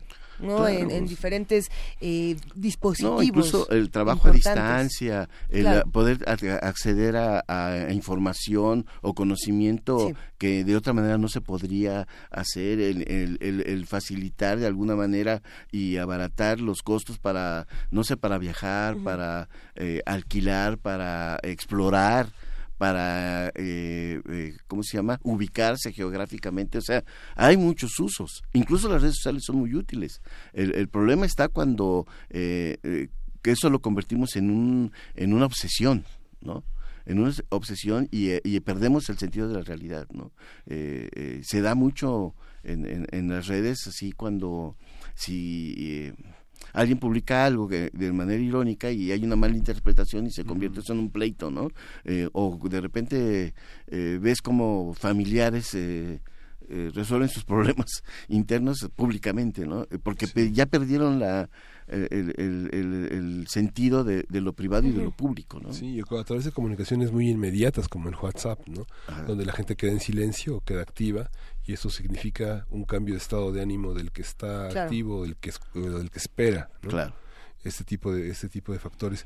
Hay hay una ah, hay una hay una hay una parte Aquiles que es la parte de servicios que también es una es un aspecto importante importante en el libro y que es algo que señala Luisa esta esta parte de la inmediatez donde es posible educarse y cómo distinguir esta parte cómo cómo ha sido en México este este elemento hoy tenemos eh, un menú a la carta para ver series para ver películas e incluso para cursar una carrera Sí, eh, eh, ese es una aplicación, una, un uso interesante de la, de la tecnología, ¿no? Eh, pues mira, lo que sucede es que eh, a, finales de los 90 precisamente, inicio de los 2000 el- se da curiosamente una propuesta que, de origen mexicano. Un cuate en México eh, dice, oye, ¿por qué en lugar de vender, por qué no ofrecemos el software como servicio, no? Y ahí in- inicia todo este rollo de ofrecer eh, no, no, no solo el software, sino incluso el hardware como un servicio, ¿no? Y que es además un, un punto cíclico, porque en el principio así funcionaba. La gen- eh, las empresas no te vendían las máquinas ni el software, te lo alquilaban, ¿no? O sea, eh, recordemos a Xerox, recordemos a IBM, que eso es lo que hacían precisamente. Y luego eh, cambió el parámetro y entonces se empezó a vender, se empezó a tener el concepto de propiedad, y ahora volvemos otra vez a, a esta cuestión del Claro. servicio y todo se convierte en servicio, ¿no? Que además, eh, en el términos del mercado mexicano, se ha convertido en un grave problema porque la gente que se dedica a vender bienes y servicios informáticos no tiene la, muchas veces la capacidad ni la, ni la educación para poder eh, eh, hacerle entender al consumidor la importancia que tiene eh, el, el servicio. ¿no? Eh, nosotros en los noventas, ochentas, cuando iniciaba el mundo de las PCs, se acostumbró al consumidor a regalarle las cosas. Entonces el consumidor asume que el servicio es gratuito. Y no, o sea, el servicio tiene un costo, ¿no? Porque finalmente tiene que ver directamente con el conocimiento de quien lo ofrece o lo- quien lo brinda, ¿no? Entonces, eh, el mundo va para eso. El mundo está caminando a pasos agigantados hacia esta cuestión del servicio en todos los, los ámbitos. Tú lo acabas de decir hace un momento, el- el- la posibilidad de poder consumir eh, entretenimiento a través de un servicio, ¿no? Pues está acabando con las televisoras, por ejemplo, ¿no? Entonces, O las está también ayudando a que reconfiguren modelos que ya estaban así es. añejos, Añ- ¿no? obsoletos. Algo- Y ha Justamente hablábamos eh, de- de- en un breve paréntesis en el libro de Genaro Villamil sobre lo que le pasó a Televisa Así con es, la llegada de Netflix, por ejemplo, ¿no? Bueno, entre muchas otras cosas que, Claro, ha- que narra este libro, Eh, pero no solamente a Televisa, a TV Azteca, todas las televisoras de pronto con dijeron, el zapatismo pues, mira, nomás nosotros estamos ¿No? ahorita en TV UNAM, pero mucha Sí. gente no nos está viendo ni en el 120 ni en el 20, nos están Claro. viendo en tv.unam.mx, ¿no? Así de sencillo. Sí. Las plataformas mutan y tienen que empezar a reconfigurarse. ya ha permitido además que otros jugadores, incluso jugadores muy pequeños, ¿no? puedan competir. ¿no? Es pu- que esa es otra. Y entonces ahí, ahí eh, eh, esa competencia incluso ni siquiera es local, muchas veces puede ser hasta global. Sí, ¿no? y es que toda esta parte de la incapacidad del ciudadano y del usuario de no elegir ha sido algo que ha modificado mucho, ¿no? Digamos, tal vez pensó Ujú. Televisa que iba a tener un, un usuario siempre inactivo, siempre pasivo, y que la posibilidad de elegir eh, eligió algo que no es lo que está este, al aire. ¿no? Claro. En- en- Ahora, el problema que hay aquí es tiene que ver, hay un problema de profesionalización, ¿no? O sea, ahora eh, y esa queja la vemos constantemente en las redes sociales. Cualquier persona con una cámara siente que es periodista, ¿no? O un o como bueno, mejor no digo. No, sí, adelante, adelante, No, no, por no, favor, como antes sucedía que alguien que eh, juntaba cuatro fechas ya pensaba que era historiador, ¿no? Entonces, eh, eh, ahora pues hay mucho ese fenómeno y eh, a veces el, el, el, el- el receptor de esa información no puede discernir cuando se trata de un trabajo profesional y cuando se trabaja de una labor social, por decirlo de alguna manera, de un ciudadano que eh, eh, eh, es testigo y toma, eh, documenta un hecho, ¿no?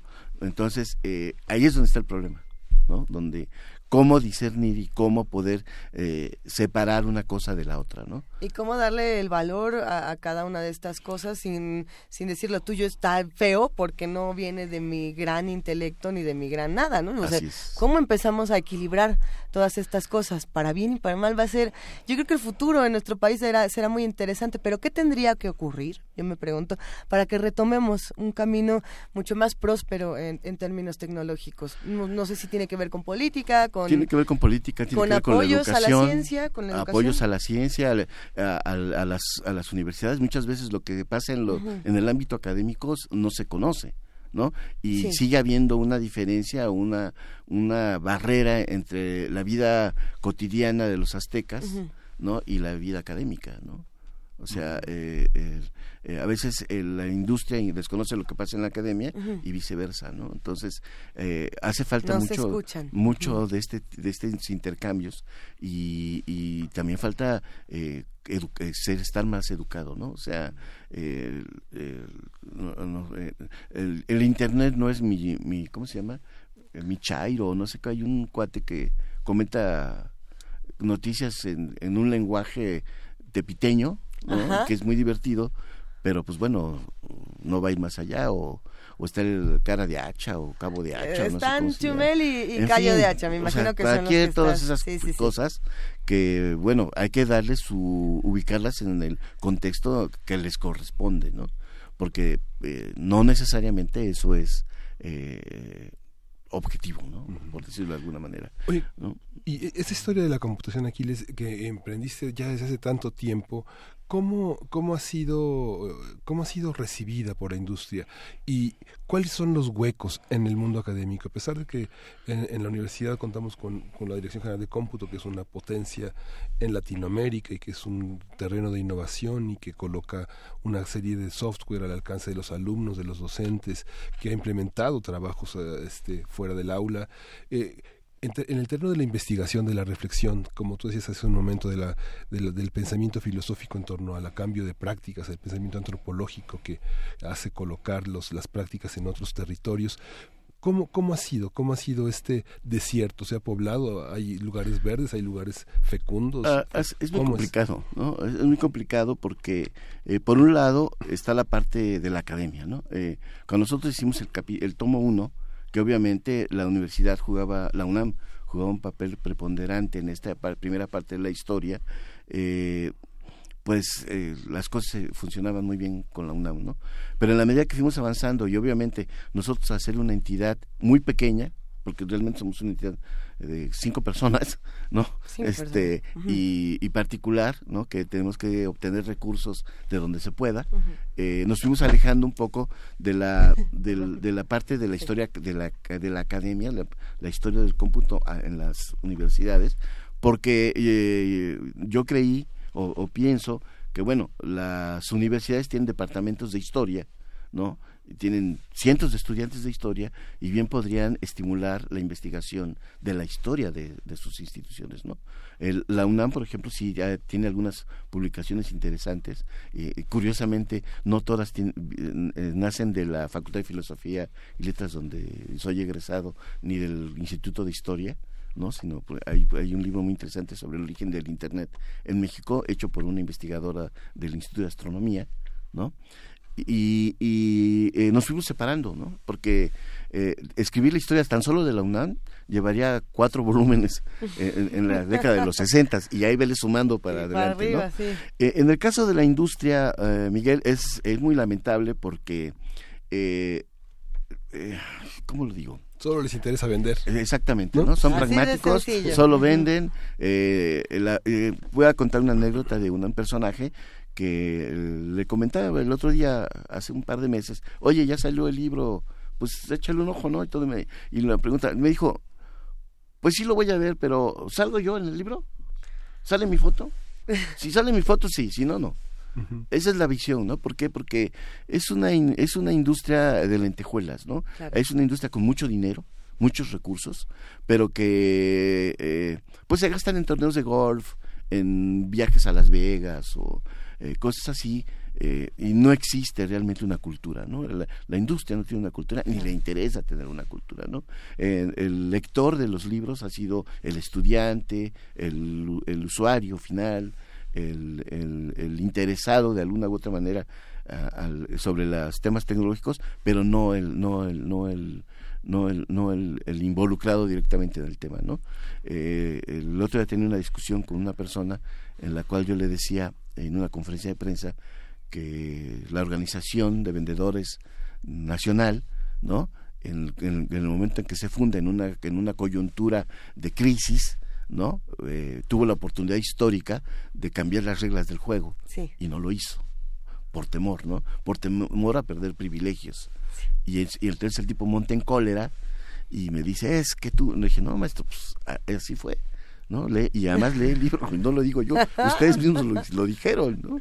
Entonces, eh, eh, eh, eh, a ese nivel, a ese grado de, de, de, de- limitaciones estamos, ¿no? Algunas, algunas personas y, o algunas empresas sí han sido sensibles, muy pocas realmente. No sé si pudiera destacar Tú, aquí sí, la, sí. el papel, por ejemplo, de Hewlett Packard Enterprise, por ejemplo, eh, Cisco, una empresa que se llama Composoluciones, que fueron, eh, son sensibles, fueron sensibles a, a esto, ¿no? De hecho, el libro este contó con la participación de 10 empresas, eh, Xerox entre ellas, eh, pero realmente eh, los apoyos se fueron limitados, ¿no? Y, y además con todas las, eh, ¿cómo se llaman?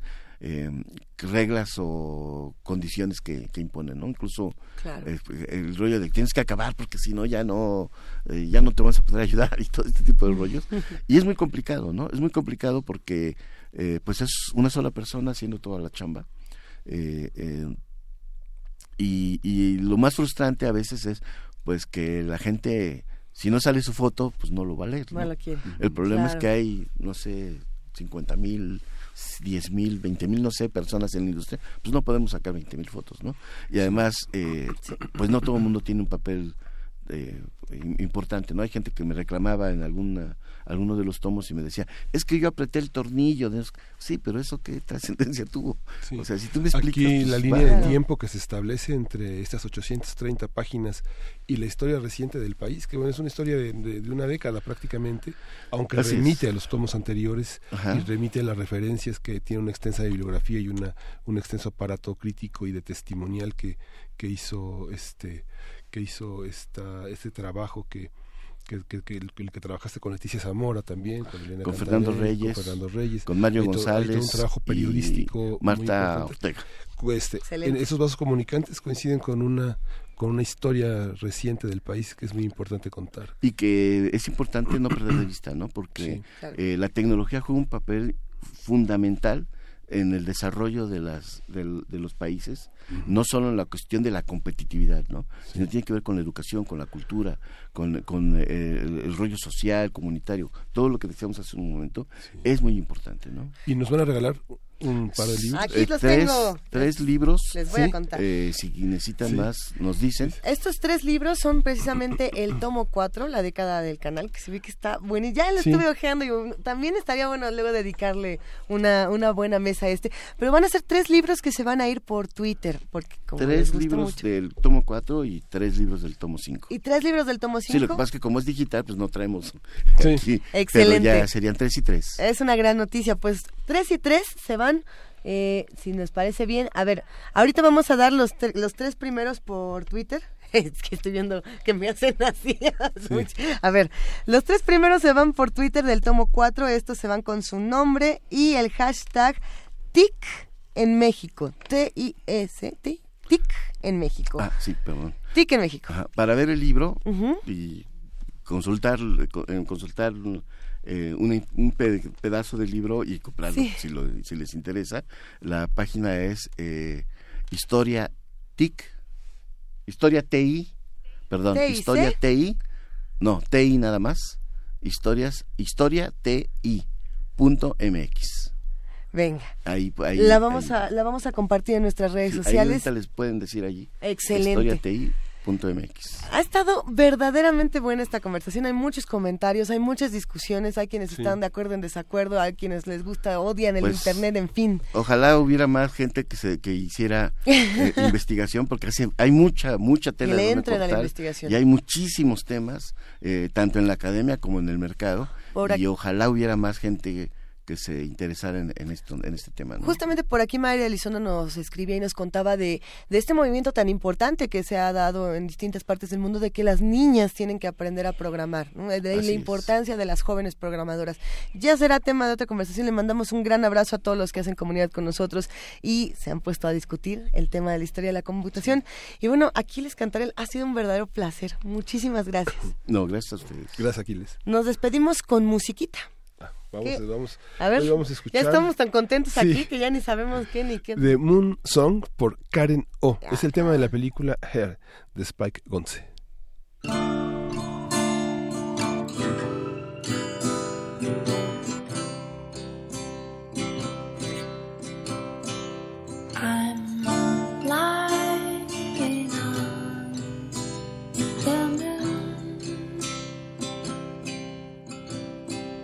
My dear, I'll be there soon.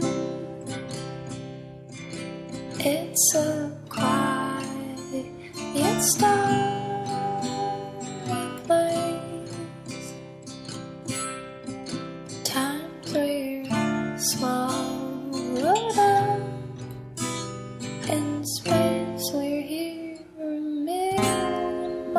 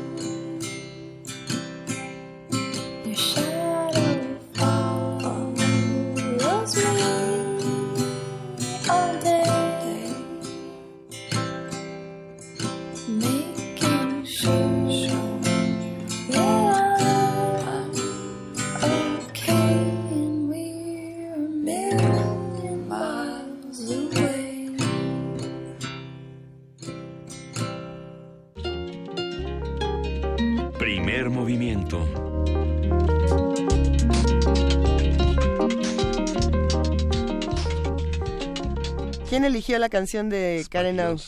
Frida Saldívar, nuestra productora. Hay que es, es muy buena la, la, la canción. Bueno, ella es la vocalista de los Yeah Yeah Yeahs, eh, Karen O.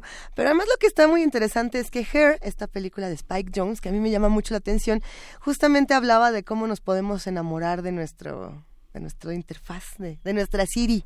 No, bueno, no, no le diga Siri, dígale como usted le quiera decir.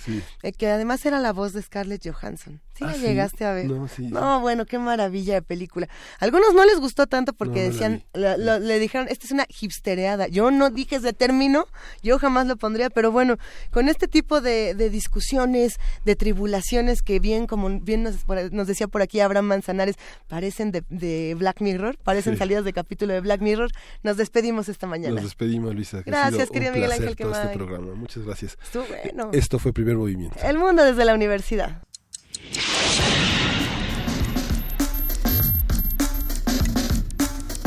Radio UNAM presentó Primer Movimiento. El mundo desde la universidad.